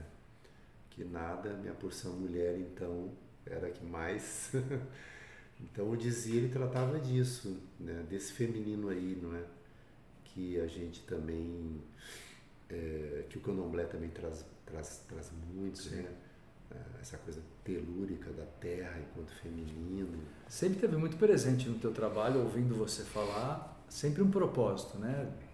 Curativo, de, ou de libertação, ou de esclarecimento, né? Sim.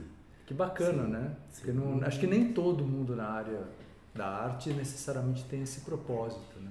É, é eu, eu, Marcelo, posso dizer assim que se não, se não é, o meu propósito é esse, se não há essa, se não há essa, essa intenção maior, esse, esse propósito maior é, que vem junto com o meu trabalho, eu fazer teatro por fazer teatro. Eu tinha ficado lá em Assis, eu tinha ficado na Índia, né? Eu, eu, eu vi uma, um pedacinho de uma, de uma entrevista tua, você falando que quer ser escritor. Você assim, já Sim. é, mas eu digo, É. você quer trabalhar Quero. daqui um tempo basicamente com isso. É, É isso porque mesmo? eu escrevi O Caminho de Assis, não é? E Foi o teu primeiro livro? É, o Caminho de Assis foi. Foi? É. Que legal. E, Não, com tantas histórias. mas já escrevendo tanta- textos, né? Eu escrevi o texto do Caminho de- do, do, do- do São Francisco de Assis, e, enfim, outros espetáculos meus, o Atman, vários são textos meus. E eu tenho muita facilidade para escrever, gosto muito. Eu acho que é uma aposentadoria legal, né? Você pode falar muito bem disso, né? Porque você, quantos livros você tem editado? Cara, eu demorei, eu comecei a editar, a lançar o ano passado.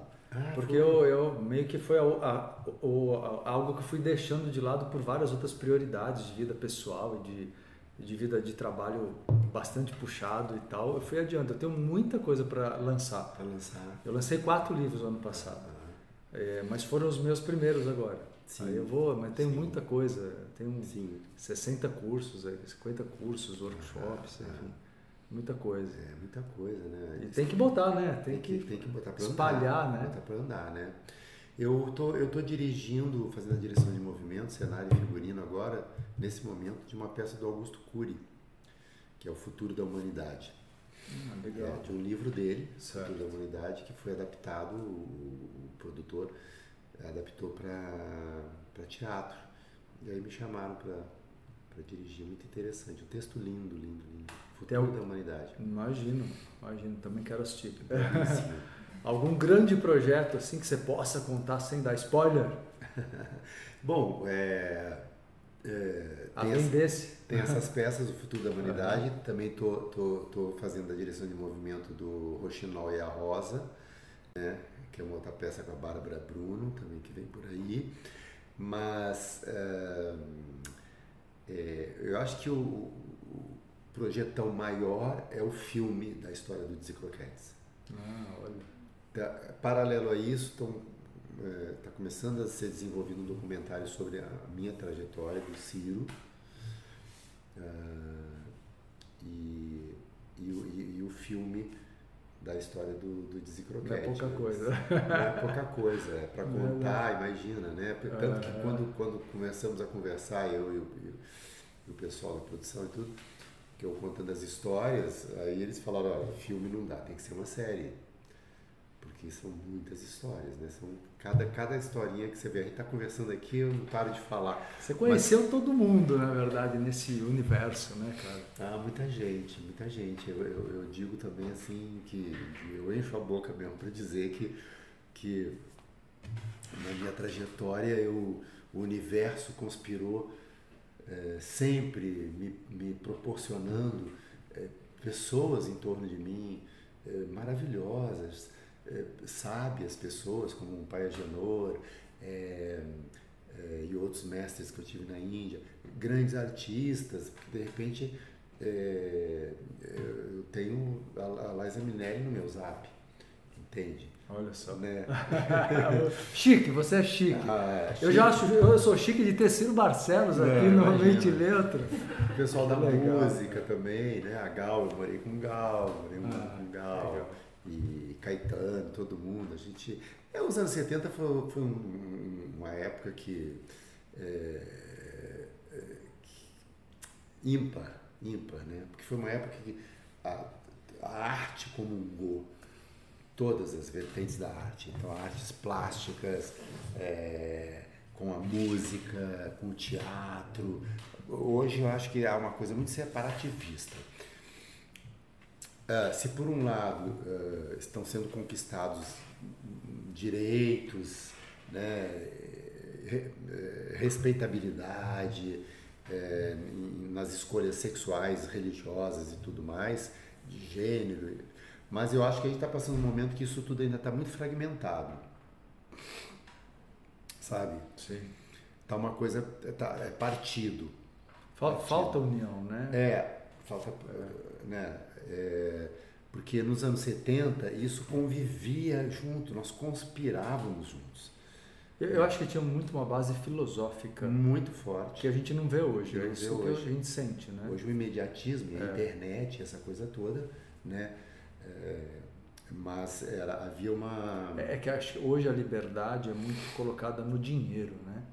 Eu acho que na época haviam outros fatores que significavam liberdade, É, né? é. As pessoas o que a gente menos pensava era dinheiro. É, na verdade. Eu acho que, não que o dinheiro não seja Não é do seja. bem e tudo mais, mas eu acho que hoje está muito focado nisso. As pessoas É. acham que o dinheiro vai trazer a Sim. liberdade de todos os níveis de sofrimento e não é. É, Ele é importante, né? Preservar a sua importância. sim, sim, sim. E a coisa da, da união mesmo, né, Marcelo? Acho que a gente, eh, hoje, eh, o, advento internet, celular, quer dizer, cada vez as pessoas vão se tornando mais individualistas, né? E, e, e já não vai havendo mais esse, essa, essa necessidade do encontro, né? O encontro, Sim. é, como a gente nos anos 70, a gente, todo mundo se encontrava, os- as peças terminavam, a gente, ah, onde é que a gente vai se encontrar hoje? Ah, vamos lá para o Teatro Bruno Escobar.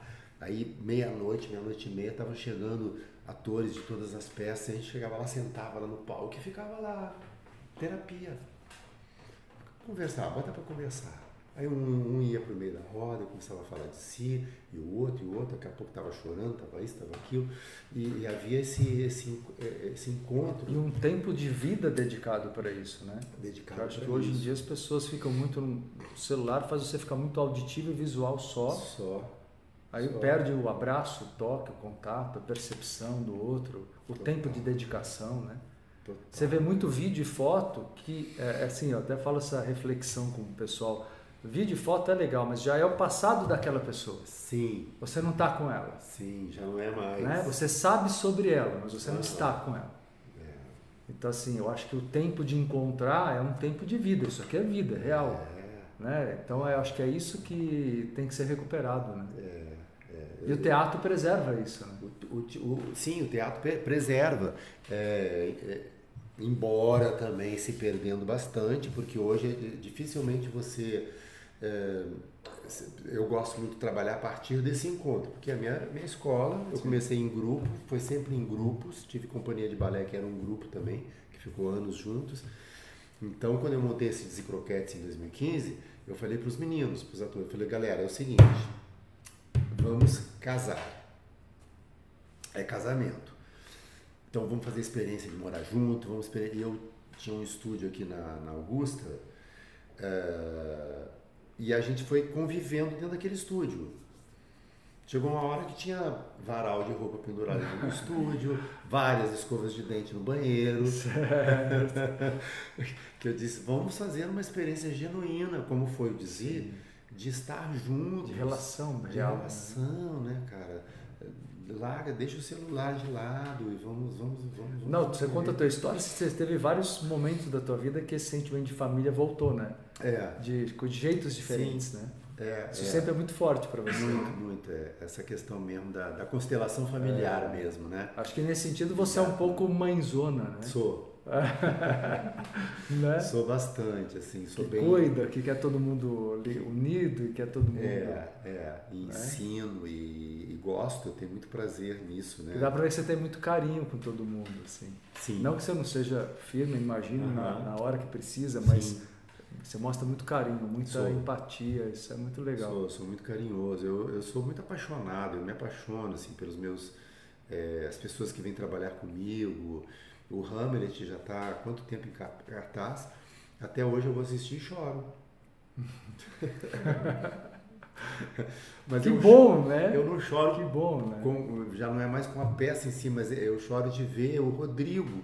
A, é, dedicação. A dedicação, sabe? Imagina. A, a, conquista dele de estar ali, passou por, tanta, né, por tantas provações para conseguir estar ali hoje. Você se sente meio pai, meio mãe dele. É, é uma, é, uma, é uma sensação assim.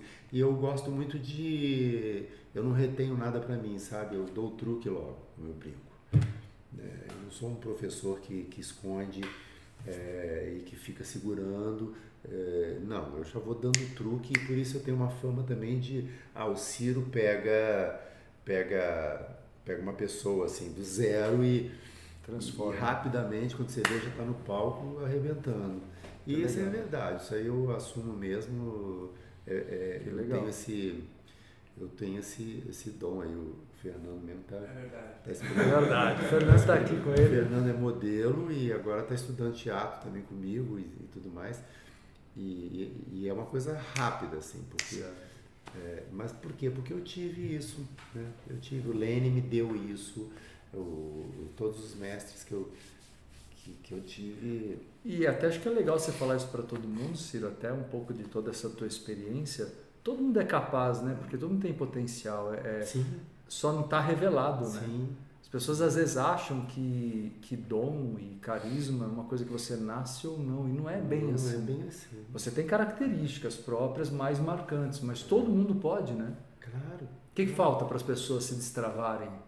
É, com toda essa tua experiência, com isso que você acabou de contar para a gente, desse poder de transmutar as pessoas que você tem, o que, que falta para as pessoas destravarem os seus bloqueios e eu acho que acima de tudo é, é, primeiro você se entender voltamos lá no início do nosso papo você se entender enquanto indivíduo entender o que que você quer para você né e também o que você não quer né que é muito importante né mas você entender o que você quer para você e a partir dali você hum, é, traçar uma meta com objetividade e acima de tudo coragem, precisa muita coragem, força de vontade, né?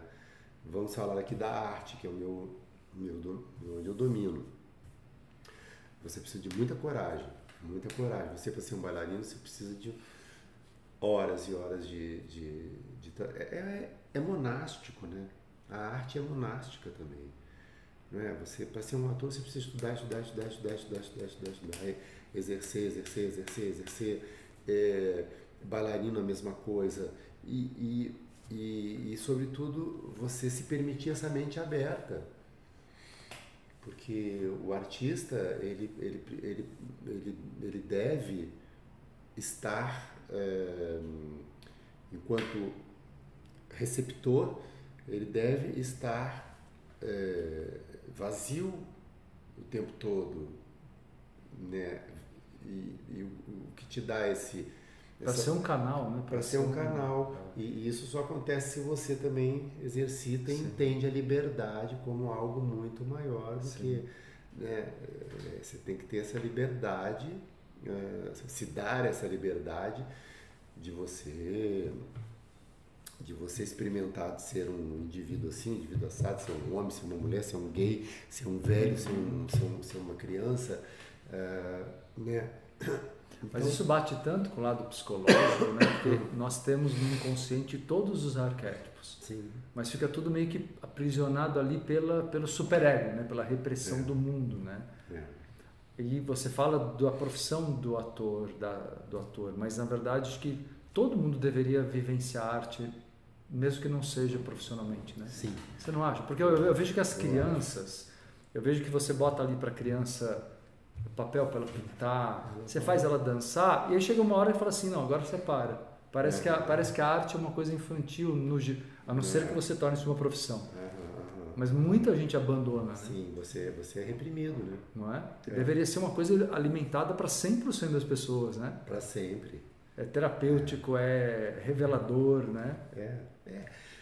É porque é ter ar, né? É como a Camila Amado, aquela grande atriz e e diretora de teatro sempre dizia, ela, ela dizia, a, arte é ter ar, é do grego, ter ar. Então é, é esse ar aí, você tem que, tem que se, se permitir entender que a arte está na respiração, é. Ela está no ar mesmo, né? não é à toa que o sopro, a palavra vem com o ar, a dança vem com, com, com o ar, né? É, deveríamos é, ter um ah, deveríamos ter muitas escolas de arte, né? Eu acho que a arte deveria ser o, o primeiro tratamento. Sim, exato. Né? Exato. Educacional. É, e é curativo, e ele, nossa, é, acho que daria uma gera, criaria gerações de pessoas com bem menos preconceitos. E bem mais saudáveis. As pessoas estão muito preocupadas hoje, como você citou, em, e acho ok que, que se estabeleçam direitos. Sim. Mas aí é uma coisa que vem como uma repressão vinda ainda que da lei e ainda Sim. que necessária. Quando na verdade, se houvesse uma educação a uhum. favor da convivência, uhum. o preconceito não, não se desenvolveria. Não, não aconteceria. Não, não, teria, aconteceria. não encontraria lugar, né? Que, que é uma coisa que ainda é o cuidado, é o feminino, é o ar, na minha opinião. É. Acho que ainda tá, a coisa está muito ainda com reflexo de que a igualdade vem de fora para dentro. É. E não de dentro é, para fora. E ainda estamos muito sob o jugo, o jugo paternalista, o jugo do, do, do masculino, né? É. Ainda estamos, ainda tem um. Está disfarçado, tá disfarçado, mas está um longo né? caminho ainda é. pela frente para para nos desvencilharmos dessa essa obrigatoriedade uh, de, de manifestar esse masculino uh, prepotente, uh, né? Verdade. Ciro, posso pedir uma coisa? Você, você, você conseguiria de cabeça lembrar aí de um. Não é possível, 12 anos de Francisco, né? Ah. Você conseguiria lembrar o Cântico das Criaturas, um trechinho, e pronunciar, que é tão lindo, né? É. Eu acho que pronunciar, mas talvez cantar. Senhor, cantar, por favor, cante, cante. Senhor, fazei-me instrumento de vossa paz. Onde houver ódio, que eu leve o amor. Onde houver ofensa, que eu leve o perdão. Onde houver discórdia, que eu leve a união. Onde houver dúvidas, que eu leve a fé. Onde houver erros que eu leve a verdade, onde houver desespero que eu leve a esperança, onde houver tristeza que eu leve a alegria, onde houver trevas que eu leve a luz. Ó Mestre, fazei que eu procure mais consolar que ser consolado, compreender que ser compreendido, amar que ser amado pois é dando que se recebe, é perdoando que se é perdoado, e é morrendo que se vive para a vida eterna. Aí, Ciro, canta. Ator também, não tinha Desculpe aqui a, que eu tô gripado, catarrado, mas saiu. Oração de São Francisco. É, essa oração é Do muito linda. Cântico das Criaturas, você lembra um trechinho? Altíssimo, onipotente, bom Senhor, teus são os louvores, a glória, a honra e toda a bênção. A ti somente, Altíssimo, eles convêm, e nenhum homem é digno de te imitar. Aí vem, louvado sejas, meu Senhor, por nossa irmã terra, que é muito útil, humilde e, e prestativa. Louvado seja por nossa irmã água, casta, bela e transparente. Louvado seja. Aí vai, né? Aí vai, vai louvando e termina louvando. Louvado sejas pela nossa irmã morte, eh, da qual nenhum homem pode escapar. E ela é bela, robusta e forte. É, lindo, lindo, lindo. Obrigado, viu? Essa última partezinha parece que ele, ele compôs no final da No vida. né? final, é, ele já Ele tava- tinha composto já a primeira parte, não é isso? composto a primeira, ele, ele ia caminhando e ia com- É. com- louvando a natureza, né? Ia louvado seja nossa irmã Terra, louvado seja nosso irmão Sol, a Lua. e Que muita gente não estrelas. sabe que, que na verdade a oração não é, não é dele, né? Não é. E esse, esse, Esse texto é. é. A oração de São Francisco não é, eles atribuem a Mas, ele. mas a, a música que fizeram pro filme do Zé Firelli foi incrível. Ah, né? O Zé Firelli teve, né, na sua apresentação. É, foi uma outra grande. Cara, você conheceu todo mundo, né? Zé Firelli. Ele teve Zé Firelli lá. Eu assisti. Não, né? e assistindo justamente. Na minha adolescência, eu assisti o Irmão Sol, Irmão Lua, né? Imagina, imagina a emoção, né? Era louco com aquele filme, de repente, anos depois, eu me vejo Ah. em Assis fazendo, porque o espetáculo foi para Assis, né? Sim. Nos apresentamos lá com descendentes da família Bernardoni de São Francisco assistindo. Olha só. Que incrível, uma, né? uma coisa. é, um Umas milagre. memórias lindas, assim, né? São milagres, né? Porque É, é. você vê desde a história que eu desmaiei lá. Aí, anos depois, os freis franciscanos levam a peça para a Itália para apresentar em Assis, né? com um público assim, público mais conhecedor da história de São Francisco que os Sim. assisenses, os cidadãos de Assis, não, não existia, né? E, e o Zé Firelli foi de Roma para assistir. Que chancela, né? E Que... ele, e ele, não, ele pirou com, com o espetáculo, assim, né? Tivemos críticas maravilhosas, porque era um espetáculo todo alternativo, a gente não teve dinheiro, então foi tudo. O Claudio Tovar que fez o figurino, era tudo material reciclado. Era eh, chapinha de refrigerante, batida a martelo, que a armadura do Francisco era toda feita de chapinha de refrigerante pintada de dourado. Olha só. Era tudo assim, com trapos, com saco de lixo.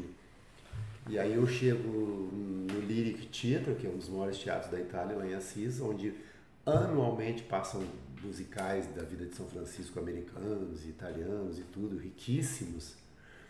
De repente a gente chega com, com umas sacolas, assim, uns, uns trapos, que o pessoal da técnica do teatro olhou assim, não entendeu nada. Estranhou. falaram, esses caras vêm fazer aqui. Mas, no outro dia, os jornais, a, a mais fiel e original versão da vida de São Francisco já vista até hoje. Olha, que, que lindo, hein? São Francisco das Favelas.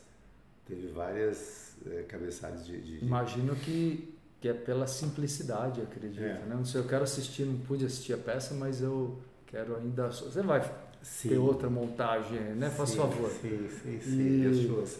Opa. O universo te ouça. Ah, sim, sim. Eu Faz outra mo- vou- fazer igual o jogo. Faça outra montagem. Pois é, quem sabe, outra né? montagem. Quem sabe, ó. É, Nós ó. estamos aqui Tô meio. sentindo o jogo, meio, tô uma brincando. Tô assim, circunstância meio Jô Soares e. Por favor. Quem, quem sabe daqui não, não É, nasce tô, uma. tô reafirmando aqui a palavra do uma jogo. próxima, né? Que lindo, que lindo. Deixa eu te dar um presente de um parceiro nosso, que é a Forma Natural. É, Eles fazem cosméticos orgânicos. Ah, que maravilha. Ricardo faz um trabalho muito bonito, muito, Uau. muito caprichoso, né? Um presentinho. Olha, que beleza. gente. Isso aqui é, isso aqui é uma, uma recepção, né? É, Forma natural. Se quiser pode abrir de lado, fica mais fácil. E, tira de lado, é mais fácil. Cosméticos e. É, tem que ser do lado. Eu, É, já falo que é do lado porque acho que não dá pra tirar o nosso, Eu, como, né? como, um bom, como um bom nascido a 27 de setembro, dia das crianças, Ah, eu adoro receber um presente. Fico igual uma criancinha abrindo o pacote.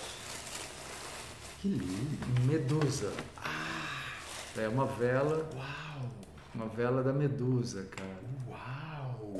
Olha aí, Ricardo, aí. É uma medusa. Ele é um grande amigo nosso, ele que faz e ele faz muito carinho, muito capricho. Ele fica lá assistindo assim, Uau, na expectativa. Ricardo. Ricardo. Uau, parabéns, Ricardo. Que obra, que, que, que, que arte. Maravilhoso. Lindo, né? Que lindo, lindo. Bom, não vou acender nunca, né? É. Ela vai Verdade. para a minha, para a minha Não vai queimar casa. esses cabelos da Eu Medusa. não vou né? queimar os cabelos da Medusa, imagina, não vou. E aqui eu tenho uns, uns, uns sais uh, escalda-pés. Escalda-pés. Ah, maravilha. Escalda-pés. É. Poxa, muito obrigado. Farei, Ciro. farei bom uso. É, cara, você que nos presenteou aqui, né? Nossa. Que coisa linda aqui.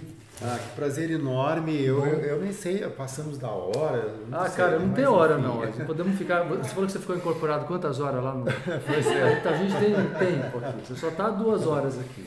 Ah, Marcelo, que, que prazer enorme. Cara, Eu- obrigado prazer mesmo. cara. Como, eu te falei, Cara, eu, eu, eu sou verdadeiramente, de verdade, teu fã e te assisto. é, Agradeço. sempre que posso, eu te assisto. Às vezes eu perco ali, mas eu você, você vê, né? Eu entro e saio, vou- atendo aqui e volto.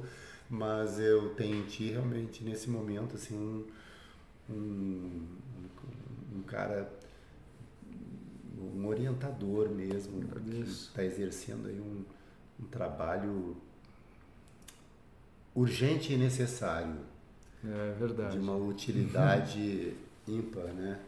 Agradeço. Que bom que a agradeço. gente pode estar né, usando da- das nossas nossos ofícios, né? É, eu falei pro, pro. João também, tanto que eu falei, João, botei o Ciro aqui, vamos fazer alguma coisa junto, aí você topar, a gente faz. Queridíssimo Né? João Signorelli. A gente imagina São Francisco e Gandhi aqui. Aí, É. aí, aí, aí vai ser, tem que ser em episódios, tem que ser Ah, uma série. Nossa, gente, o que, que é isso? É um privilégio atrás do outro. E agradeço, é um privilégio saber que você acompanha também, porque é um cara com tanta bagagem, com tanto aprendizado e está agregando aqui com, Não com só, aquilo que eu estou não realizando. só Tô muito acompanho, como aprendo. Como você conheceu o meu trabalho? Eu conheci, eh, antes de nós nos encontrarmos no Jostre, eu já, eu já, eu não sei se foi eh, primeira, primeiro contato que eu tive, ah, foi através do Alex, Foi. do Alex que me falou de você. Foi o Alex. E aí, tanto que aquele dia que você foi lá, ele me chamou, falou, ó, o Marcelo Ah, tá aqui, tá. coisa e tal. Eu falei, pô, cadê? Eu quero conhecer esse cara. Né? Ah, e aí pegamos legal. o livro lá para dar para você. É, então, já te acompanho aí, porque quanto tempo tem isso aí? Isso foi Tem Antes da um pandemia. ano e meio, mais ou menos. Mais ou menos, né? Não, que a gente Não, se encontrou depois. tem menos, eu acho. é, Né? Não lembro agora. Mano, Alex. Acho que é mais ou menos por aí. O que? Era Um ano e meio? É, Um ano e meio atrás? É, Mais ou menos, você não né? tinha escrito os livros. Não, né? não, tinha não é. escrito ainda. Foi né? no, é, a gente começou a conversar com, com o Alex em acho que janeiro do ano passado, Ano coisa assim. passado. Você chegou a fazer algum, alguma entrevista de podcast lá com o Alex? Ele foi no meu programa de rádio. Ah, é ele que foi no teu programa É, de ele rádio. foi no programa de Isso, rádio. é. E, é, não, aí eu- e lá eu fiz só os lançamentos dos livros e tenho feito alguns eventos lá, É. usando o espaço É, dele. é. Cara, absolutamente genial. muito obrigado, agradeço, gratidão aí obrigado, pelo, viu? pelo Muito seu carinho, mesmo, viu? prazer enorme. Muito bom, né? Não, é uma, que uma honra. honra honra mesmo todas as pessoas que estão passando por aqui. É muito legal conhecer as histórias, saber. Sim. É muito rico, né? Acho que vocês falaram muito sobre isso, que hoje a gente tem uma superficialidade nas informações É. que às vezes a gente esquece a história. Então é um presente poder resgatar o patrimônio da cultura, sabe? Eu senti isso com o João, Sim. sinto isso com você hoje, é um presente mesmo. Aí esse sentido de missão que você tem, cara, é muito É. legal. Eu admiro. É. Ainda mais por, por viver em mundos tão diversos, né? Que você Aham, migra e aham. conseguir manter. Manter tua firme, né? Se essência, manter né? firme, não, não ter. Não ter. É, não abrir mão dessa. E com dificuldade, né? Porque você também, quando você lida com esse teatro e com essa arte que é que co- desse, desse cunho, você tem muita dificuldade para realizar isso. Porque Economicamente, é, economicamente, também, né? né? Porque patrocínios, É. isso tudo é muito difícil. Ah, é segmento religioso, é isso, é aquilo. Né? É difícil. O próprio Dizicroquetes, já no outro, no, né, no outro lado da moeda, o Dizicroquetes como sendo um espetáculo com, com, com homens. ho- Hoje ainda, em 2015, eu fiz o Dizicroquetes sem patrocínio. Porque é muito irreverente, é muito contestador ainda nos dias de hoje. Então, as, as grandes empresas para envolver seus nomes aí, os bancos e tudo mais. Isso Exato. tudo é complicado. Eu, eu, né? na minha área, entendo você porque eu faço um trabalho bem disruptivo também, Sim. bem. é, não, não vou a favor da maioria. Então, a gente sabe que muitas vezes é, é o nosso desafio, como dissemos, né? Problemas, não desafios, né? Nossos desafios são maiores, né? É, é. Mas vale a pena, né? Mas vale a pena. Deixa a vida significativa. Claro que vale. Opa! E a gente vai multiplicando O essa luz. Francisco, aí. Francisco de Assis. Que banco que produziria um São Francisco de Assis? Cara, mas o é cara que tá ali engraçado. pregando. ah, tipo, Verdade. a, a renúncia, enfim. É, complicado. Mas eu acho, eu acho muito, você sabe que eu vejo esse ponto, Ciro, muito da época, porque, por exemplo, É, eu não acho não que, que, que Francisco era um cara contra o dinheiro em si. Não. Eu acho que outro- ele, ele foi contra um dinheiro do, da família dele que tentou comprá-lo, comprar o silêncio dele. É, Não é verdade? é, não, e contra aquele. Era o caminho que ele precisava. Aquele, aquele eh, capitalismo. É, eh, exato. eh, né, autoritário, eclesiástico. Sim, sim. Da, da, da época e, e a favor da liberdade, né? De Exato. Eu acho que na época dele, não ter dinheiro era, era revolucionário É. e era libertador. É, é. Acho que exato. muito por aí. Por isso que eu falo, a igreja acabou absorvendo de um outro De jeito. um outro jeito. E ela modificou tudo, É. colocou. a- Mas eu acho que Francisco hoje em dia É, até- topar. Até porque hoje em dia é, tem esse apelo da, da questão da ecologia.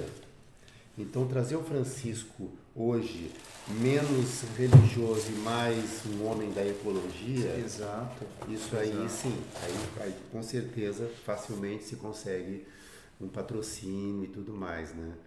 É, trazer ele, essa visão dele do, do- de Deus, é, da espiritualidade, através da relação com a natureza. E é uma coisa, é, e é uma forma universal de entender claro. o divino, porque é criação. Ninguém pode negar Ninguém pode que a negar. natureza é uma criação anterior ao ser humano. Não.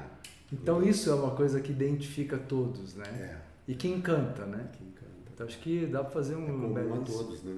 uma nova versão belíssima. E, Belíssima. ó, tô achando, tô sentindo que o jogo quer. Pois Viu? é. Então, assim- Ciro, Eu- agradeço, eu- cara. Eu também, querido. Eu que te agradeço. Tá? de Quer, quer deixar algumas palavras para o público que está te acompanhando aqui? É, O que, que você é, gostaria que de. eu- Além de tudo que já disse, de- cantou. já não vou te disse- pedir para dançar porque é abuso, né? Mas. Não, eu. Não, eu dizer a todos, agradecer primeiramente a audiência, eles que nos acompanharam, ah, dizer mais uma vez o meu prazer enorme de estar aqui contigo. É muito bom quando a gente se encontra nessa circunstância que é, que é uma entrevista, é um bate-papo, né? mas é uma entrevista, mas a gente pode falar de espiritualidade. Né? Isso é muito, muito, muito gratificante. é, porque, por incrível que pareça, há um constrangimento também né, com essa questão de, de, de se abordar a espiritualidade das pessoas e tudo. É, então, é um grande, um grande prazer. Não, não é tão comum para você também falar da arte da espiritualidade com essa naturalidade. É, né? é me dando tem... esse espaço, né? É. Porque você é um cara que lida com isso, então é, isso é muito, muito gratificante. E eu fico honrado e feliz de poder ter essa oportunidade, de ter esse, essa experiência tão rica tua, conjugada, porque você pode ter certeza que você está inspirando muita gente. Que, que é o Cláudio falando, apresentar a sua Mente Neutra Podcast com convidados tão especiais. O Cláudio está mandando um abraço, a Pamela Balbino, a Andréa maravilhosos. O Iago estava curtindo uma, muito o papo aqui também. Que, é, bom, que, bom, que, bom, que bom, que bom, que bom. Um beijo, um abraço para todos. E, bem, é, saudaria a todos aqui hum, com a melhor de todas as saudações que já disse tudo, franciscana, né? Que é o paz e bem, que Francisco dizia a todos. Pace e bene, paz e bem. É, isso aí. Muito bom. Só, só agradecer. A gente sempre bom avisar o pessoal que semana que vem não tem, né? É, semana que vem semana que gente posso vai sair ter... porque eu preciso ir ao banheiro. Vai lá. Tá, vai lá, vai. Obrigado, a gente já está terminando. Semana que vem, povo, a gente não tem mente neutra, mas a gente tem Ecotrim, que vai rolar na quinta-feira também. E voltamos em na semana seguinte. Na semana seguinte. Tira cuidado só com a porta de vidro. É, e já tem o nome do convidado, do próximo, para a gente ver. A gente já avisa a galera aqui. Galera, demais, né? Demais. A gente volta com Mente Neutra em 7 do 9 com a Nicole Salme. Opa! Então, Nicole Salme, dia 7 de setembro. Feriado. Isso, feriado. Feriado. Isso aí, meu povo. Beijos. Até próximo Mente